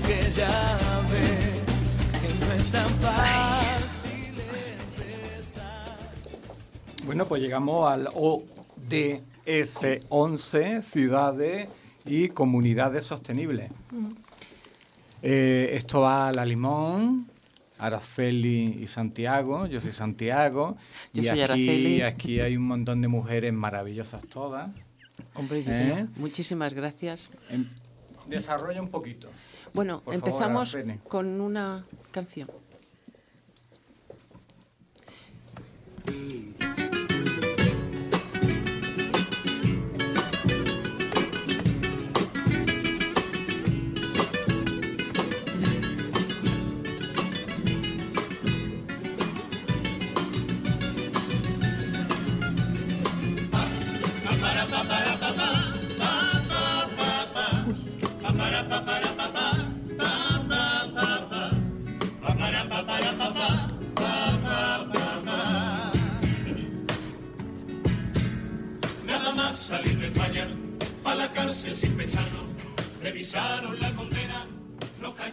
Creo, creo que me he equivocado.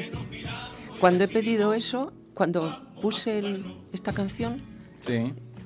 que, es que no es la ciudad invisible. Nosotros vamos a hablar de ciudades sostenibles.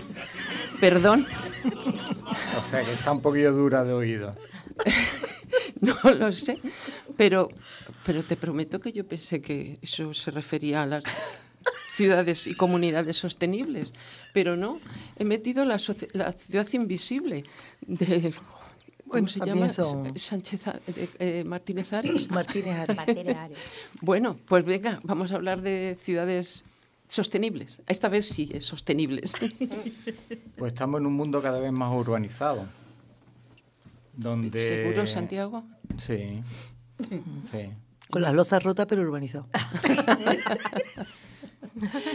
En un ¿Y, las, mundo- y las alcantarillas cómo están? Yo me caí el otro día y me partí la ceja. Sí, sí, sí. Pues vaya comienzo que tenía, ¿no? No, no, no, pero, Sí, yo- sí. pero estoy estupendamente. ¿eh? De buen ver. No, te, te ha pasado como... Te ha, te ha- Mejor no comment. Te ha, pasado, No comen. te ha pasado como San Pablo, te caíste del caballo y estás mejor. Pues iba para la fisio. Es que, es que esto es verídico. ¿eh? Iba rápidamente andando porque iba con un dolor de rodilla horroroso y tenía ahora con la fisio. Cuando me llamó, porque la llamé para decirle que no podía ir porque me había pasado lo que me había pasado, cuando me llama a los 10 o 15 días, María Jesús, te doy cita y digo, pues no te lo quieres creer, pero a mí se me ha quitado el dolor de rodilla. Y eso, Porque te dolía más la ceja, María Jesús. no, no, no, no, no, que la rodilla no me ha vuelto a doler, ha pasado ya un año. Que no, que no, que, me la ha curado. Me voy a caer del derecho. La caída. Eso fue la caída. Te lo... Es que parece increíble, pero, Pero es así. bueno, esa- porque además yo no creo en los milagros. O sea, es que eso tiene que ser algo diferente. Esto tiene que ser como un milagro como el de San Pablo. Puede ser. Puede ser. Bueno, tampoco Bueno, vamos a estar... Tampoco en- me voy a... Me ahorré la fisio. Eso, fantástico. Te lo podemos tomar una mariscadilla. Pues a los precios que está la fisio, mm, casi, Casi, sí. más o menos. Bueno, aparte de la broma, Santiago, seguimos con nuestra cosa. ¿Qué es una ciudad o comunidad sostenible, según vosotros? Hombre, una habéis comuni- estudiado este tema. Una, so- una, una ciudad o un barrio o eh, sostenible sería en el que todo el mundo tuviera cabido, en el que todo el mundo pudiera practicar y hacer más o menos lo que, lo que quiere desarrollar. Eh, tanto si quiere hacer deporte o culturalmente, te- eh, algo de música, teatro, en fin, una ciudad en la que la gente que participa de ella pues pueda desarrollar sus habilidades, sus inquietudes y, y tener espacio para todo eso. No es lo que tenemos, desgraciadamente. Para poner una exposición hay que dar 10.000 vueltas por todo lo- eh, el ayuntamiento, la diputación y lo otro, porque no hay espacio para nada. Entonces, La sociedad sostenible debería de ser eso, un, un espacio para que el ciudadano pudiera expresarse y, y participar de, de todo, de pudiera ir a trabajar bien, no se cayese por las calles, pudiera sentarse bien, todas esas cosas. Que haya bancos para las tertulias. Altos, porque los bancos se piensan para las personas mayores y son muy bajitos. Eso Efectivamente. es que eso me lo dijo mi suegro, que yo lo, lo cuidé y, y yo le decía, Manuel, cuando se canse usted se sienta. Y me dijo, eso es lo que yo quisiera, hija. Pero es que han puesto una lápida muy bajita y, y sin poder, no tengo un Sin- reposa, no sin tengo nada. sin O sea, me caigo en la lápida y un poco más. Entonces, pues... Y llamar lo que hace y ya está, ¿no? Como dice una amiga mía, capo- capoto. pues sí. Bueno, Santiago, más preguntillas, venga. Hombre, yo, te estaba, yo quería decir que efectivamente que, que, que aunque el mundo es muy grande, pero todos nos hemos metido en la cabeza de vivir todos juntos en un mismo sitio y, y de una forma pues, pues mal organizada, ¿no? Entonces, por ejemplo, el otro día estuve en una reunión de un grupo de gente que fuimos a Toledo y comentaba una, una señora que se llamaba Jesusa de Pamplona, que tenía una hija que se había ido a Alemania y que estaba viviendo en un edificio comunitario donde se utilizan mucho las bicicletas, pero nadie es dueño de la bicicleta. O sea, tú llegas con la bicicleta, tienes lavadoras comunes, eh, pero se preocupan, relación entre ellos, si el niño está malo yo me quedo, yo salgo. Yo creo que hacia eso deberíamos de ir, ¿no? A esas comunidades Claro. amables y sostenibles. Claro. Mi abuela vivía en una comunidad así. Efectivamente. La casa de, La vecinos. Allí no se comía nadie un puchero sabiendo que el de al lado no tenía que comer. Es que el- ese individualismo Se tan radical. todo. Y cuando te tenía que ir a trabajar porque te tocaba ya a mediodía y a lavar o ir a trabajar al campo, Eh. siempre tenía una vecina que se quedaba con tu niño. Claro. Entonces, eso es lo que ha desaparecido. Todo se compartía. No Pero claro, lo mismo que lleva, íbamos a, a comprar la leche con la jarra, que vamos a volver, pues también volveremos a eso, porque en realidad era lo más sostenible. Por supuesto. Yo, es, mm, eh, Santiago ha puesto un ejemplo de, una ciudad sostenible. Yo he cogido una definición que pone de Osfar Intermont, supongo que ya la, conocéis, en el que dice que las ciudades tienen que variar la- la organización actual. Es decir, hay que facilitar los desplazamientos en coche, hay que añadir estaciones de carga para vehículos eh, eléctricos, hay que mm, facilitar el acceso a los recursos públicos y espacios verdes, mejorar la conservación del agua y la gestión de los aguas residuales, apoyar la agricultura urbana e implementar la arquitectura verde, las arquitecturas de los espacios verdes. Eso es lo que nosotros hemos recogido en nuestro ODS, exactamente las mismas cosas. Y una cosa que nosotros pusimos al final y que cuando la expusimos dijimos que no era menos importante, era el, el tener espacio para compartir, pero no para compartir, aquí van a estar los abuelos, aquí los niños y aquí la juventud. No, vamos a compartir. Sí. Y hoy hemos estado hablando mucho de que todos tenemos que aprender de todos. Entonces, mm, el mayor no lo sabe todo, el niño no lo sabe todo y el, y el joven tampoco. Y si interactuáramos más, todos aprenderíamos mucho más y todos nos sentiríamos más útiles. A mi nieto, por ejemplo, cuando ha dicho Juan, estas mujeres eh, se, senti- se estaban muy orgullosas porque sus madres iban a estudiar. Mi nieto tiene 12 años y está súper orgulloso porque su abuela está yendo a una universidad. Claro. Entonces, eh, para él, pues también es un- pues también le estoy enseñando de alguna manera que nunca es tarde, ¿no? Que las cosas se pueden conseguir. y- La verdad es que Juan ha contado bueno. muchas verdades. Sí, sí, sí. no, totalmente. no. Eh, a- la- eh, Juan no ha dicho ni una mentira. No, no, Todo lo que ha dicho es verdad y además a mí me ha llegado a emocionar. ¿eh? A mí se me ha caído un lagrimón cuando ha hablado del río de, Yo- de gente. Del- Uf, me- Yo estaba, yo estaba también un poquillo. a mí me ha emocionado, entonces, pues sí.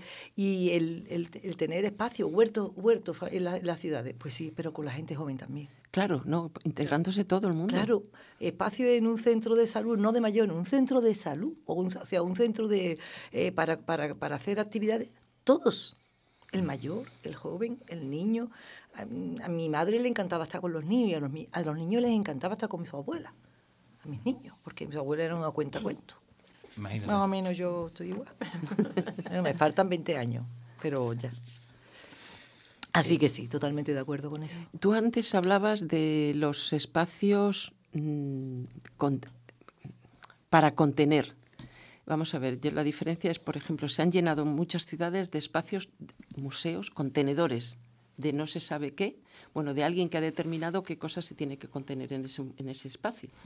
Pero luego no hay versatilidad, o sea, no es, no, está- no es flexible para que la gente de, de calle, de a pie, de esa ciudad, puedan, lo que tú dices, expresarse y colgar. Si yo pinto, puedo colgar unos cuadros, si este hace escultura o no sé qué, si yo eh, doy clases de, de música, puedo utilizar ese espacio público, porque eso es un espacio público, un recinto público, con lo cual no, hay, no se integran dentro de la comunidad, sino que es, por lo menos en Málaga, es un espacio para turistas, es decir, los museos tal, tal, tal, tal, hay 20 museos, no sé cuántos hay. Van la gente y le va, pero no son aprovechados, pueden ser aprovechados. Yo al lado de mi casa tengo un observatorio, lo se llama el- OMAO, Observatorio Medio Ambiente Urbano. Tiene un pedazo de auditorio maravilloso. Yo no he visto una vez en 15 o 20 años que, que haya habido una actividad para la generalidad de la gente. ¿Pasa? Claro. ¿Habéis tratado ese tema? Claro, bueno, ese, ese tema exactamente no, pero por ejemplo nosotros, yo pertenezco a una asociación de baile y de baile de salón y baile latino y el ayuntamiento nos pide muchas veces colaboración, participación para verbenas, para cosas, siempre de una manera totalmente altruista. Yo eso lo tengo muy claro porque el que cobra tiene que ser ya un medio profesional. Yo si yo no cobro, voy a mí nadie me puede decir, pues no baila muy bien, es que yo no cobro. Yo soy un... Entonces, si no cobro, lo tengo ya todo, todo aclarado. Pero muchas veces le decimos, tenemos, necesitamos espacio para ensayar. No hay espacio para ensayar. Los Claro. colegios están cerrados, Claro. todo está cerrado. Claro. Entonces tú dices, bueno, entonces al final, vale, no cobro, pero tampoco voy a buscar un local para alquilarlo para... Entonces, eh, no hay espacio para nada. Efectivamente, en Málaga, en el momento en que se ve un hueco, hacen un bloque. Y ahora el alcalde que tenemos, pues en lugar de bloque hace torres, mm, no sé, rascacielos, unas cosas bárbaras. Que está la barriada de Capuchino, que aquí también tendréis alguna barriada de Capuchino, imagino, y la ha cerrado una torre entera. O sea, ni pueden acceder a la vista del mar, ni al del campo, ni a la montaña. Es tremendo. Y ahora yo pienso, que es mi pregunta siempre, ¿y a esta gente cómo se le da agua? Por ejemplo, con la escasez de agua que hay. Pues así estamos en Málaga. Por aquí, ¿cómo va la cosa? ¿También construyen de esa manera tan...? Yo creo. Aquí, aquí la construcción mm, está más reglamentada que en Málaga. ¿eh? Madre mía. Aquí, eh, donde más hay, la costa, pero tiene muchas, aquí las playas, el palmar, etcétera, están protegidas. Hay muchas, hay un desarrollo de vivienda mm, no legal. Aquí hemos tenido una viviendas suerte. ilegales. Aquí teníamos que la Levante gente lo- y el Levante no lo Eh, quería nadie. eso- y nos ha librado de los años 60 Eso de la es, lo que especulación. estamos, eso es lo que veníamos hablando en el coche. El Digo, el Cádiz leva- es Cádiz por el Levante. El Levante nos hace estar, que los madrileños vienen, es que- un, vienen un veranito, les pilla los 15 Y días de Levante también, y yo- no, y no vienen más. Claro. Bueno, o vienen pocos. No te creas. Pero aquí también, en Cádiz hay mucho de espacios, los de espacios estos interculturales en los pueblos. En los pueblos se están fomentando mucho y se están re- recuperando las tradiciones, porque en, en concreto en Alcalá de los Azules, por ejemplo, que yo conozco muy bien, eh, se están haciendo la- las sillas de NEA, lo, como hacían lo- en las recetas de los gazpachos, los tornillos de madera, Qué bonito. todo, todo ese tipo de cosas la están implementando muchísimo. Andalucía es la comunidad que tiene menos despoblación de pueblos. Bueno, Claro. y- que eso es algo bueno que tenemos. Eso, eh, yo que con que soy de la tierra un poquito más al norte y no había esas políticas del PER. Exactamente, que lo hemos criticado mucho, pero que tanto habéis la gente se ha criticado- quedado aquí. Tanto habéis criticado y tanto. No, yo no, no, no, no, no, eh, no, del criticaban norte- desde de- Cataluña. Desde Ah, Cata- bueno, desde Cataluña, desde Galicia, desde todas Sí, otras sí. comunidades Desde autónomas. Peñaperro para arriba. Sí, exacto. No sabéis lo maravilloso que ha sido para el tema de las eh, eh, para sujetar la población. En mi pueblo pasó de eh, 150 habitantes, tiene ahora mismo 45 y la edad media tiene 70 años. Claro, pero es que una del norte viene aquí y dice, voy al pueblo, y en el pueblo viven 80.000 personas y dice, pero ¿qué pueblo es ese? Claro. Es que esto no lo tiene ni la capital. Y quería Claro. hacerles- De León, por ejemplo, ese de León, que es Sí, capital. la última pregunta que quería haceros. Yo, por razones familiares, eh, esas ciudades sostenibles y amables que queremos, cuánto tienen que pensar y cuánto tienen que cambiar para el tema de la inclusión de, por ejemplo, gente que tiene discapacidades, el que tenga, que se puedan mover con, con facilidad, que tengan accesos eh, a todos los recintos, a todas las calles, que no coloquen una farola donde no puede pasar una silla de ruedas. Hombre. Sí, pero de todas maneras, eh, como ahora hay una cosa que a mí me parece muy buena, que se habla de los temas. Antes no se hablaba del tontito, no se hablaba del cieguito ni del cojito. Se- se ahora se habla. en la casa ahora se habla. Se habla de que hay personas que tienen una, una incapacidad que, aunque yo creo que los eso de la incapacidad también es una cosa muy... Pero bueno, es verdad que ahora al hablarse cada vez las ciudades se están haciendo más sostenibles porque los arquitectos y todas las personas que trabajan en eso, ya cuando piensan en una ciudad, piensan en eso. Es que se les ha dado un poquito más de, de importancia a lo que llaman las asignaturas de urbanismo claro. a la asignatura de la, de la edificación, que es donde se sacaba el dinero. De eso puede hablar ella mucho mejor. Ahora, por ejemplo, las viviendas todas tienen un coeficiente de energético.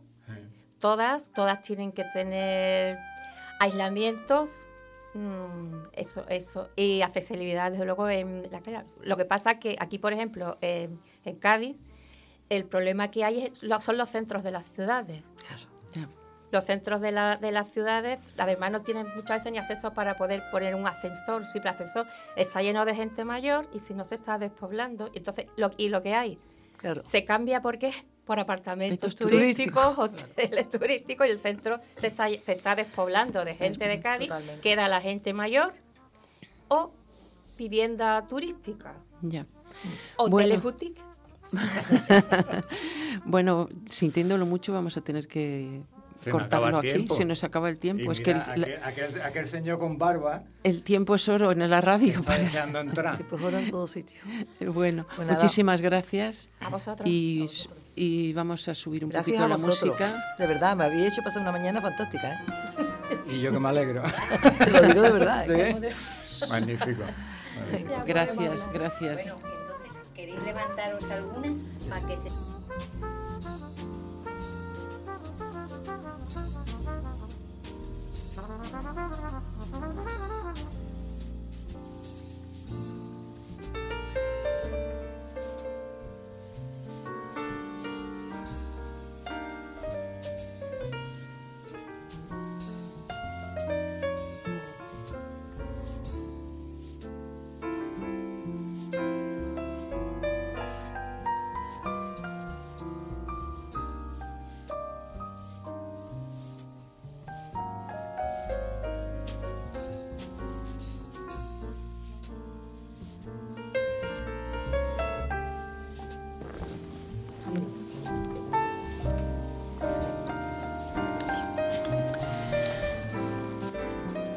Vamos, vamos a tratar ahora mismo el, el ODS número 13, Acción por el Clima. Y va a tratar de él y va a em, enseñarnos un montón de cosas.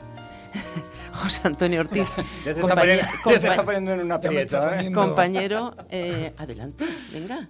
Ya me está Vamos a por el clima. En, en un aprieto, pero eh, bueno, yo eh, primero os voy a hacer una pequeña introducción sobre esta ODS, la número 13, que pretende introducir el cambio climático como cuestión primordial en las políticas, estrategias y planes de países, empresas y sociedad civil mejorando la respuesta a los problemas que genera e impulsando la educación y la sensibilización de toda la población en relación a este fenómeno. El calentamiento global aumenta a un ritmo mucho más acelerado de lo previsto y se convierte en uno de los mayores desafíos de la humanidad. Desde el año 71 en España se observa cómo las temperaturas medias son más elevadas a lo largo del año. Eh, la concentración de CO2 se ha acelerado en los últimos años, llegando a superar récords históricos. En el año 2019 fue de 415 partículas por millón.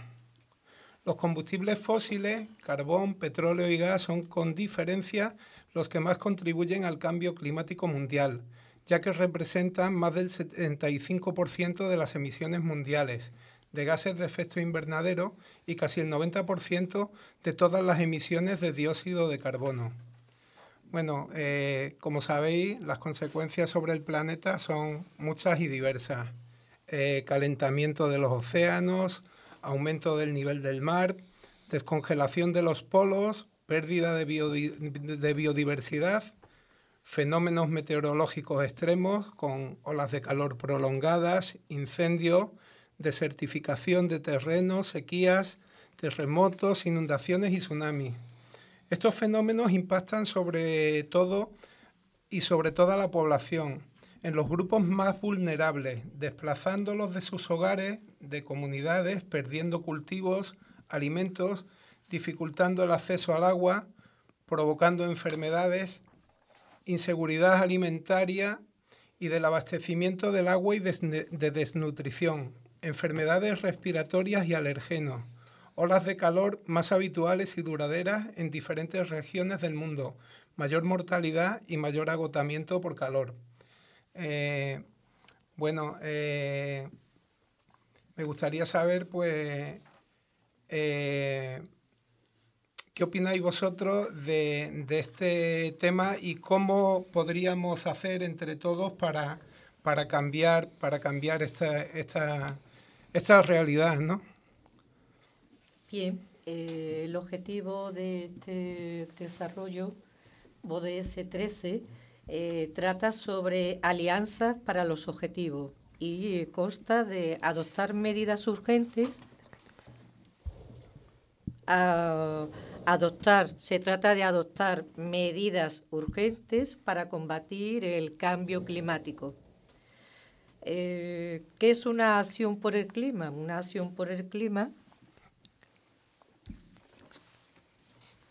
Bueno, pues eh, son iniciativas que buscan articular a todos los actores sociales que se movilicen contra el cambio climático, sumando acciones de todos, por ejemplo, empresas, administraciones públicas, ONG, personas a nivel individual, etcétera, etcétera, etcétera. Yo creo que sí, como tú bien dices, esto es una cosa de, de todos y que tenemos que ver de una manera global y solucionarlo entre todos, desde políticas por parte de la administración, eh, por supuesto las empresas yo pienso que, que tienen un, un peso importante y específico para eso y luego, bueno, a nivel particular también yo creo que podemos hacer muchas, muchas pequeñas cosas que al final Venga, eh, vamos- yo creo que ayudan a todos. Vamos a confesarnos, a ver qué es lo que hacemos cada uno. Yo, por ejemplo, he puesto ocho placas solares en mi casa, bueno, tengo la suerte de tener un tejado para mí, y, y me he comprado un, un, un inalámbrico, iba a decir, un híbrido, que como en Málaga hace tanto sol, se me carga en tres horas y puedo hacer 58 kilómetros sin emitir, o sea, cero, CO2. Sí, Es una maravilla. Sí, Santiago, pero ¿y, las, ¿y el problema de las baterías? Exacto. El, del- el problema de la batería del coche. El reciclado, ¿no? Bueno, pues eh, efectivamente, efectivamente. Eso era una, una, una algo que sacaron como negativo. ¿Y ahora qué va a pasar? ¿Que desaparece el litio? ¿Que no esto? No. Se, eh, Se reciclan. se reciclan. Se reciclan. Sacan el, el mineral que tenga hecha la, con el que esté hecha la, la batería y se vuelve a utilizar. Y por supuesto se aprovechan, se potencian eh, los cambios, por ejemplo, de vehículos. De, de Claro. gasolina pues Claro. al eléctrico, por ejemplo, que tiene otras funciones y es menos contaminante.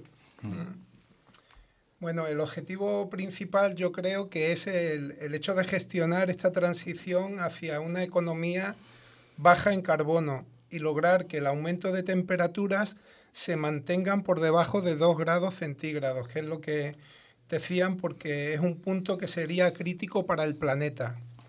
Haciendo todo lo posible, dicen, para que este aumento lo limitemos entre todos como máximo en un grado y medio. Eh, hay cosas que, como bien habéis dicho, eh, reducirían considerablemente los riesgos y el impacto del cambio climático. Uso de renovables, como tú bien has dicho, Santiago, con el tema de la instalación de placas solares, invirtiendo en I más D para desarrollar innovaciones tecnológicas que siempre sean más sostenibles, eh, trabajando coordinadamente con la comunidad internacional para que verdaderamente se alcancen los compromisos mundiales en, madera- en materia de cambio climático y que no se queden en utopías, ¿no? Eh, luego también yo creo que es mm, crucial e importantísimo el, el tema de la empresa, ¿no? Yo creo que, que sin la, si las empresas no, no contribuyen a, a esta ODS, eh, creo que difícilmente podemos hacerlo, ¿no? Eh, hay muchas formas, incorporando el cambio climático en la cultura empresarial, integrándolo como pilar en las estrategias de las compañías, eh, también midiendo la huella de carbono en las actividades de la empresa, estableciendo objetivos de reducción a corto y largo plazo, compensando las emisiones con reforestación, por ejemplo, que se estaba haciendo en algunos sitios. Eh, luego, por ejemplo, también el, el hecho de dar formación a empleados, proveedores y al, re- y al resto de grupos de interés en la lucha del cambio climático para capacitarlos y concienciarlos, ¿no? Yo creo que Claro. hay pequeños gestos, ¿no? Que todos podemos hacer. ¿no? Efectivamente, efectivamente. Hay que mejorar la educación, la sensibilidad, hay que potenciar las capacidades humanas y, eh, bueno, eh, eh, adaptando, por supuesto, y influyendo muchísimo en las poblaciones más sensibles, por ejemplo, como son las mujeres, los jóvenes, las comunidades locales y marginales, etcétera, etcétera. Mira, Yo- perdona. yo quería que- decir- un- ah, sigue, sigue. No, perdón. Yo quería decir, con respecto a la industria, ahí hay mucha hipocresía. Toda la industria textil eh, se ha llevado a los países subdesarrollados, perdón. Ya nos hemos liado todo. Subdesarrollado. Se han llevado, todos están en países el que no tienen gestión de, de- de los residuos, no los no- Claro. Es todo mentira, o sea, en ese aspecto. Y, solo, y contamina mucho. Claro, claro. Una Ellos pe- no gestionan los residuos, Una, pe- vierten. una pequeña pregunta que yo, que eh, como expertas en, en este tema, eh, ayer o antes de ayer oí, eh, oí a a alguien, no recuerdo el nombre, ni en qué, eh, creo que sería en la radio, porque yo soy adicta a la radio. Eh, mi marido se, se enfadaba porque me levantaba con Iñaki Gabilondo Joder. y me acostaba con Carlos Llamas. Mira, no tiene mal ¿Y gusto. cuál te molaba, cuál, te molaba más? No sé, Carlos Llamas era un poco más canalla. Ahí está. Ahí está. Y además era nocturna. Yo era- Ahí está. Vale, perdona, perdona la, la- la broma. No, pero recuerdo a Carlos Llama. Eh, sí, maravilloso eh, periodista. Hablaban de que se está eh, evolucionando el concepto de cambio climático y el cambio climático es una cosa como tan etérea que, no, que habría que cambiar la terminología. Es decir, decir calentamiento global, eh, mo- la modificación de la temperatura de las aguas, o sea, concretizar ese problema del clima y, qué acciones llevar a ellas, porque si hablamos de una cosa etérea, parece como que, bueno, como es, que son, es como la niebla, ya se disipará. Eh, ¿Es así o estaba diciendo este señor tonterías? No, no, no, no. Por supuesto, el cambio climático nos afecta y de qué manera nos afecta. Eh, de muchísimas formas, por ejemplo, la falta de agua potable, grandes cambios en las condiciones para la producción de alimentos, un aumento del índice de mortalidad debido a inundaciones, tormentas, sequías, olas de calor, etcétera. El cambio climático es la consecuencia del calentamiento global de la Tierra, que aumenta la temperatura del planeta eh, emitida por exactamente por emisiones tóxicas por el ser humano que generamos con nuestras actividades diarias y lógicamente esto conlleva a unas causas y consecuencias. Aumenta la temperatura en la Tierra, en el planeta y, por ejemplo, claro, con las emisiones tóxicas. eh, tenemos, por ejemplo, mm, las emisiones de CO2, el dióxido de carbono, el metano, el óxido de nitrógeno, etcétera, etcétera. Todo esto eh, tiene unas consecuencias de deforestación, destrucciones de los ecosistemas marinos y eh, un desmesurado mm, consumo mm, de los recursos naturales que contribuyen al cambio climático. Yo, a mí lo que sí me gustaría poner un poquito énfasis es en esas cositas que yo creo que todos podemos hacer para, para promover la acción por el clima, ¿no? Yo creo que hay peque- pequeñas cositas que están en las manos de todos y al final hace que se va sumando, ¿no? Eh, por ejemplo, eh, ahorrando energía en casa. Eh, luego yo, por ejemplo, en mi trabajo os puedo decir que llevo los 10 o últimos 12 años yendo a trabajar en bicicleta y además he cogido y, y esa, y ese vicio que yo tenía se lo he pegado a mi mujer y, y bueno, pues ella también va al trabajo desde hace unos años en bicicleta. Hemos, por ejemplo, suprimido un coche en la casa, ¿no? Y tal. Eh, también yo creo que podemos hacer eh, comer más verdura, dicen que también es otra cosa que nos puede ayudar. Se me va a costar un tomate. De temporada. Claro, claro. Hay que, hay que, hay que reciclar y reducir eh, residuos que Con la sequía. eh, bueno, pues eh, muchísimas enfermedades al ser humano, a los ecosistemas, a la flora, etcétera, etcétera. Debemos de reciclar y reducir más residuos. El hecho de lo que había comentado antes San- eh, Santiago, el cambiar el tipo de energía que tienes en tu casa, Ah, la renovable, los efectivamente. vehículos eléctricos. eh, eh, luego yo creo que también el hecho de lo que estamos haciendo hoy aquí, ¿no? el expresar nuestra opinión, si tenemos una sensibilidad hacia, hacia este tema y lo compartimos con los demás, sea en nuestro día a día, eh, sea así como hoy a través de las ondas, yo creo que, que bueno, que siempre pues esto puede ayudar, ¿no? El hecho de comprar productos locales y de temporada también hace que, que, bueno, que esas emisiones de CO2 que se pueden producir por poner el producto en tu comercio, pues, pues bueno, yo creo que es interesante, ¿no? Y un factor mm, importantísimo, por ejemplo, eliminar las cantidades masivas de plástico, plásticos. que no se nos olvide.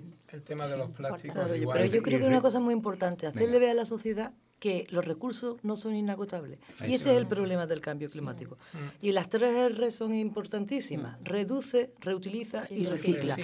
Y en vez de hablar tanto de cambio climático, decir a la gente que se nos acaba esto, que se nos acaba lo otro, que, se Claro, nos- que eso es- seamos conscientes realmente. Eso es lo que pretendía de explicar el señor, que yo no lo he sabido explicar, de lo del cambio climático como una cosa etérea, a decir, tienes que reciclar, tienes que modificar No tus otra. costumbres, tienes que ir a tra- a- en bicicleta al trabajo, tienes que reducir el, el- el uso del coche. Menos ropa, Y por. Gestionar y las por- aguas. y por parte de las Los regadíos. y, y por parte de las administraciones más transporte público. yo la- con el tema del, del clima, yo tenía la la- el, el ejemplo de Vitoria. Vitoria es una ciudad sostenible desde hace 10 o 12 o 14 Una años. Es una maravilla. ¿Por qué no los- ese diseño de ciudad? Primero está pensado en la gente. Y re- en la gente para ser, hacerle espacios mucho más agradables y mucho más asequibles y accesibles y luego mejorar la calidad de vida Claro, de pero es todo que el cuando mundo. nos han enseñado que esto era inagotable, Mm. ahora decirnos que esto es no inagotable, que esto se está agotando, hemos pasado de Que se acaba- la pepa Somos a la, mm, somos la cultura de un solo uso. claro. En Nos ha a- enseñado uno fuera, esto fuera. No, no reciclamos. Los electrodomésticos están preparados para que duren cinco años. y sin arreglarlo. Y, sin- y- y así todo. Por eso, por eso mismo hay que promover mecanismos para aumentar la capacidad de planificar y gestionar eficazmente los residuos. Con una buena, con unos buenos mecanismos de educación, concienciar a la sociedad. Que muchas veces pensamos, estamos acabando con el planeta y no somos conscientes o nadie nos quiere decir que el planeta no se va a acabar, que nos estamos destruyendo nosotros mismos. Correcto. El planeta en dos meses de pandemia salía hierbita por todos lados. Bueno, dicen que el núcleo de la Tierra está ahora que no es como estaba antes, que se Bueno, está girando y... O sea, que nos lo estamos cargando el mundo también. Se está aplastando pero- mucho más. Madre Tampoco de- estaba yo como estaba antes. Me estáis cagando. En relación a lo que tú decías, Araceli, yo creo que lo de la habitabilidad de las ciudades es importantísimo, ¿no? Que que cambiemos el otro día un artículo que yo estaba leyendo allí de Pablo Bujalance en Málaga, Mm. hablaba muy bien del tema y decía que, que teníamos que mirar habitabilidad versus rentabilidad, ¿no? Y al final yo creo que eso ayuda mucho. Por último, me gustaría decir que, bueno, que el cambio climático está estrechamente relacionado con los derechos humanos, porque afecta no solo al medio ambiente, sino también a nuestro bienestar. Eh, los efectos van a continuar extendiéndose y agravándose con el tiempo, causando multitud de problemas en generaciones actuales y futuras. Y yo creo que bueno, nos tenemos que quedar en- con el mensaje de que esto está en nuestras manos, no podemos hacer algo. Totalmente. Eh, evidentemente, evidentemente, esto implica un equilibrio entre los tres factores fundamentales, como por ejemplo el medio ambiente, la economía, la sociedad. Acercaros al micro. Ah, yo ya no voy a hablar. ya se ha acabado. bueno, sé. eh, José Antonio. ¿eh? José Antonio, Pero eh, porque ¿lo despedimos? ¿Tienes Me- alguna canción para despedir? Me parece muy bien. No, hoy no os he traído música. Hoy como venía a hablaros de ODS, la verdad es que no... Pero vamos, que, que me he sentido tan a gusto aquí con los compañeros de Jerez, que si quieren que vengamos otro día y pongamos música, No le diga a la gente que son de ¿eh? Jerez, que no son de Jerez. que son todos de Cádiz, de la isla. Bueno. de Cádiz de la isla, la mayoría. Bueno. de Jerez soy yo, fíjate. Eh, eh, Se nota. Eh, y como colofón final de, en este programa, eh, está a mi lado Félix Mata, que va a entrevistar a una de las responsables y anfitrionas más encantadoras que, que he conocido. Eh, se llama Montserrat eh, ¿Vargas? Vargas eh, Vergara. Vergara, perdón. Es que me qued- después de dos horas ya me he quedado un poco sin ideas. Eh, y va a hablar de los ODS, de la formación en los ODS.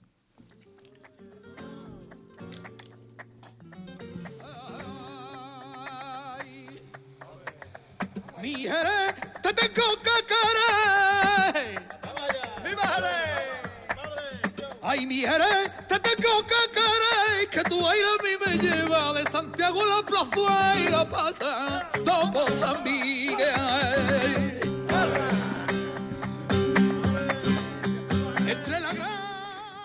Recibimos en el estudio a la doctora Montserrat Vargas, premio extraordinario de doctorado y licenciada en Filosofía y Ciencias de la Educación en la Universidad de Sevilla.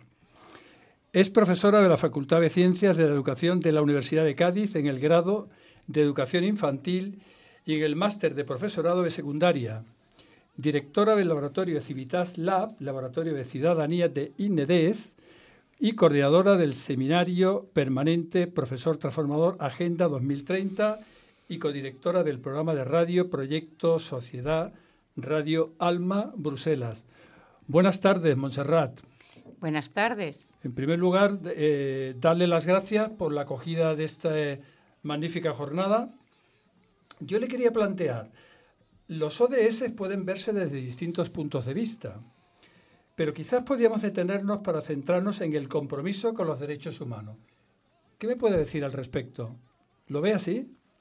Claro, lo veo así. Eh, considero que los objetivos de desarrollo sostenible, eh, una segunda etapa de lo que fue los objetivos de- del milenio, bueno, al fin y al cabo nos vienen a recordar que se están vulnerando derechos humanos, porque si hablamos de hambre, si hablamos de sanidad, si hablamos de acceso a la educación, si hablamos de derecho al trabajo, de derecho a la dignidad, son derechos humanos, ¿no? Y considero que la sociedad ha llegado a tal nivel de deterioro en muchas cuestiones que bueno, que los objetivos creo que son una excelente hoja de ruta, no solo para la educación, sino para orientar las políticas públicas, para concienciar, para sensibilizar qué estamos haciendo, hacia dónde vamos y cómo estamos conservando el planeta que nos fue dado. ¿no? El planeta y la humanidad, porque también hablamos de personas.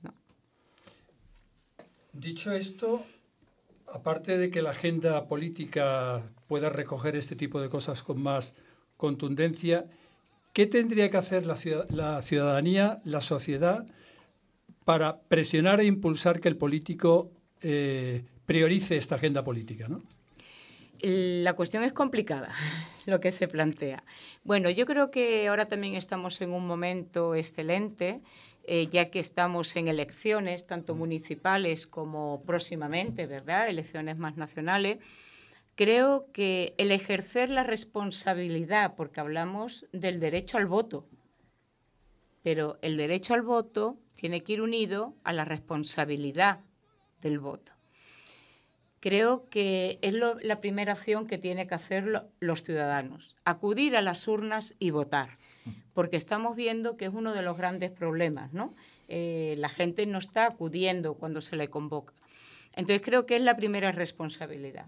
La segunda responsabilidad yo creo que es formarse y ver las eh, las agendas de todos los partidos, ¿no?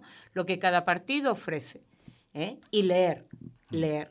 Y no dejarnos llevar por estereotipos o por cuestiones de tradición. Yo siempre he sido de esta tendencia, o en mi familia siempre se ha votado esta otra, o por defecto ya ni me leo el programa político ¿no? de este otro partido, porque no?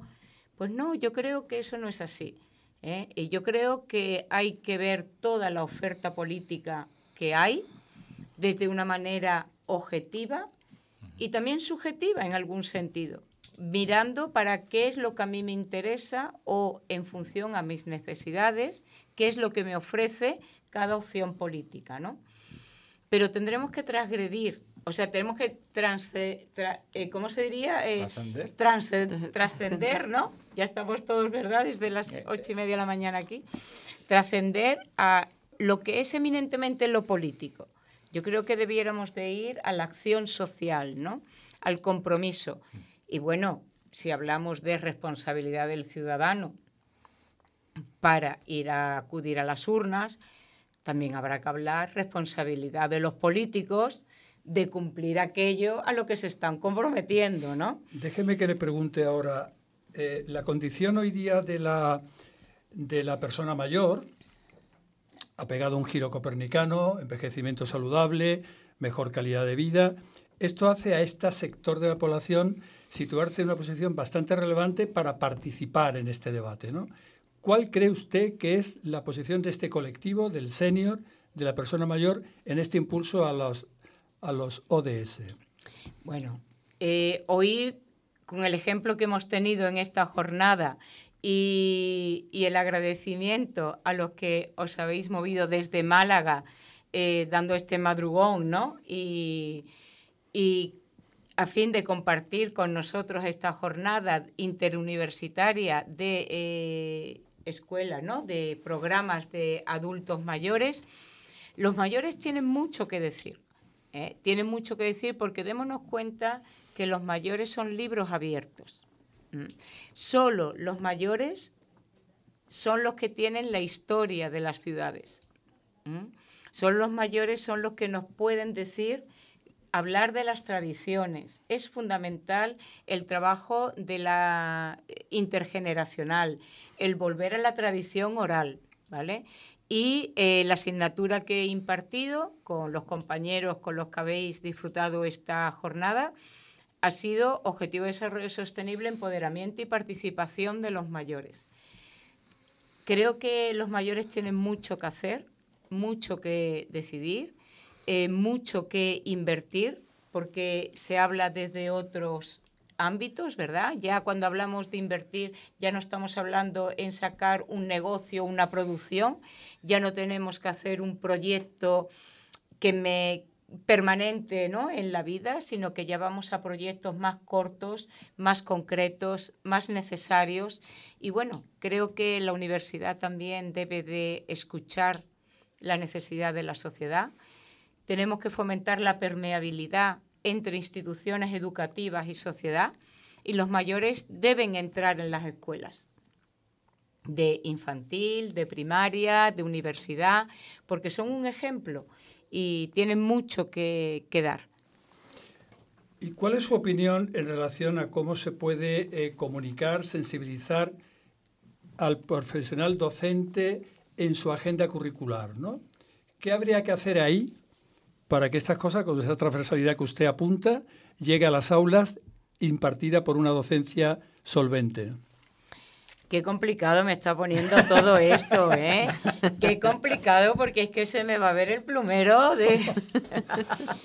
Bueno, Bueno. si se le ve el plumero, fantástico, ¿eh? porque su, su discurso, es, su discurso ve- llega, ¿no? Se me ve el, plume- el plumero. Vamos a ver, eh, una de las cuestiones tendríamos que, que reflexionar sobre la labor docente. ¿Qué es ser profesor hoy en día? ¿No?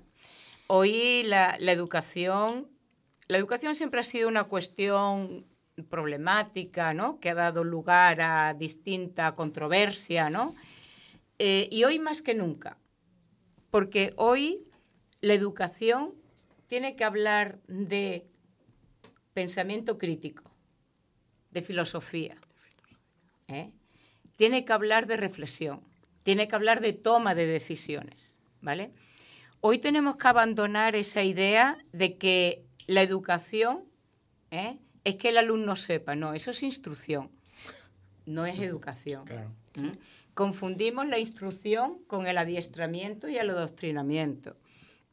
Y la educación es que el sujeto se conozca a sí mismo, ¿eh? que descubra sus potencialidades, ¿eh? que corrija aquello que no le permite continuar de forma alegre y feliz en la vida. Pero, ¿qué tendríamos que hacer? Pues cambiar totalmente el chip. Démonos cuenta que hoy en educación nos vemos ante una cuestión sin precedente y es la velocidad con la que se genera conocimiento. Ahora mismo en Internet ¿m? se están subiendo investigaciones de todo el mundo. La velocidad y la facilidad en la que tenemos acceso a la información y la velocidad con la que caduca el conocimiento. Porque ya no, ahora las vacunas no son buenas, ahora esto no es bueno, ahora el huevo no produce colesterol. Mañana ¿Eh? sí. Mañana sí. ¿eh? Ahora El aceite de oliva era malo. Esa- Ahora es bueno. ahora el azúcar no es bueno. Ahora una copita de Rioja era bueno. Ahora ya no es tan bueno. Vivimos en una sociedad que le llaman los entornos VICA o los entornos buca en inglés, ¿no? Donde tenemos que ser conscientes que vivimos en un mundo volátil o vulnerable, incierto, ambiguo y cambiante. O cambiante y ambiguo, ¿vale? Donde lo que hoy vale, pues mañana no vale. Donde tenemos que estar en una constante resiliencia, ¿eh? en una constante reeducación de uno mismo. Entonces, la estructura que el sistema educativo tiene a tender a la permanencia de cualquier cosa, esto hay que cambiarlo. Máxime en nuestras aulas vienen gente de todas las nacionalidades. Hay veces que yo a mis alumnos les digo, no, porque no, si yo no voy a dar clase fuera, si es que no hace falta que te vayas de fuera, es que ya hay niños rumanos en nuestras clases. ¿eh? Y una cosa que, por ejemplo, yo les digo, bueno, ¿y qué hacemos? Digo, lo primero que tiene que tener un niño de fuera son cuentos en el aula en su idioma. ¿Mm? ¿Para qué? Para que se vea que el aula hay cosas suyas, propias. Qué bonito. Integradora, ¿no? Claro, claro, eso es lo primero que tenemos que hacer. ¿Y cómo tratamos a todos los inmigrantes?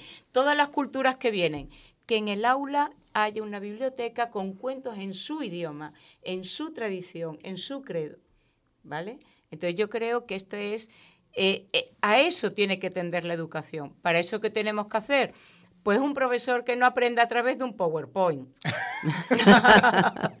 Sinceramente, Por claro, ya por se me vio el plumero. Por ejemplo. Por ejemplo, que no se vea los estándares de calidad en educación, que no se cuantifiquen en función al número de aprobados. Tenemos ¿Eh? que ir terminando, pero yo quisiera lanzarle una última reflexión, ¿no? Para que no sea un mantra y sea realmente una frase contundente, no dejar a nadie atrás, esto requiere llegar al último rincón de continentes y países donde la política, precisamente, su espíritu democrático no brilla por, su ausencia. ¿Qué habría que hacer para llegar al último rincón del universo, ¿no? Bueno, lo primero, tener voluntad. de llegar. ¿Vale? En los últimos informes, si os metéis en, en los documentos que la UNESCO está lanzando, o, no ONU, La ONU ONU. Mujeres, ¿vale? Uno de los problemas que hay es la falta de datos. Hay lugares, por ejemplo, en Latinoamérica, en África también, ¿vale? Eh, donde no hay censo, donde no se llega a la gente, no se sabe la vida de la gente, no hay, hay, hay una masa ¿no? de población que, no, que se desconoce. Entonces, ¿qué tendríamos que llegar? Pero me gusta mucho esa pregunta y voy a lanzar ahí la oportunidad, me has dado la oportunidad de lanzar, que hay que cambiar los sistemas de investigación en la universidad. ¿eh? No se puede hablar solo de estadística, porque el número es significativo cuando se interpreta. Y para interpretar necesitamos biografías, necesitamos etnografía, necesitamos historias de vida, necesitamos salir, saber cómo se ha generado ese número, no quedarnos en el dato, sino interpretar cualitativamente y humanamente el dato. Me estoy apoyando en esta despedida en las carceleras del puerto, una copla del puerto de Santa María que usted bien conoce, pero cantada por una malagueña, por Pasión Vega. Doña Montserrat Vargas, ha sido un placer. Muchísimas gracias por su dedicación esta mañana y poder compartir con la Universidad de Cádiz esta jornada y muchísimos éxitos en sus proyectos. Muchas, Muchas gracias. a vosotros por haber venido y hacer este encuentro que es el objetivo 17, el objetivo de ese 17. Ha, ha ha sido un placer tenerte. Y yo voy a decir una cosa, simplemente hasta siempre y esperando realizar otro intercambio eh, con nuestros magníficos anfitriones, que sea prontito, por favor. Sí, hombre, yo tengo, que, yo tengo que despedirme de esta ciudad porque intenté llegar un día, pero caí una tormenta de agua con la falta que hace ahora que llueva y, no, y aquel día llovía a mares. Bien, estaba viendo yo en la tele el torneo de fútbol de, de Jerez y resulta que en el intermedio del partido empiezo a escuchar yo al Torta. Y digo, Dios mío, pero esto, pero esto qué es? Y yo estoy todos los días en la Rosaleda allí viendo en Málaga y allí lo que se escucha es la bachaca, el, el reggaetón. Y, y- digo yo, bueno, entonces yo venía con esa ilusión, venía con la ilusión de llegar a la ciudad del tío Borrico, de tía Nica la Piriñaca, los Ujeta, eh, Juan Moneo, el Torta, Luis de la Pica. Y, y cómo no, aficionado también a los toros, a Rafael de Paula, el maestro. Y, y nada más, eso era mi despedida de Jerez. Pues nada más, que sean ustedes felices y les despedimos con, con esto. Tampoco me resiste, te aconsejo yo. Que tire pa'lante, siempre alegre y elegante, escucha esta canción. Sigue por mi camino y no te bajes del bordillo. Llegó la primavera con el canto de los grillos. Y trae regalos para tenernos consolados y distraídos. No te pienses nada, solo vente a mi manada de bandidos.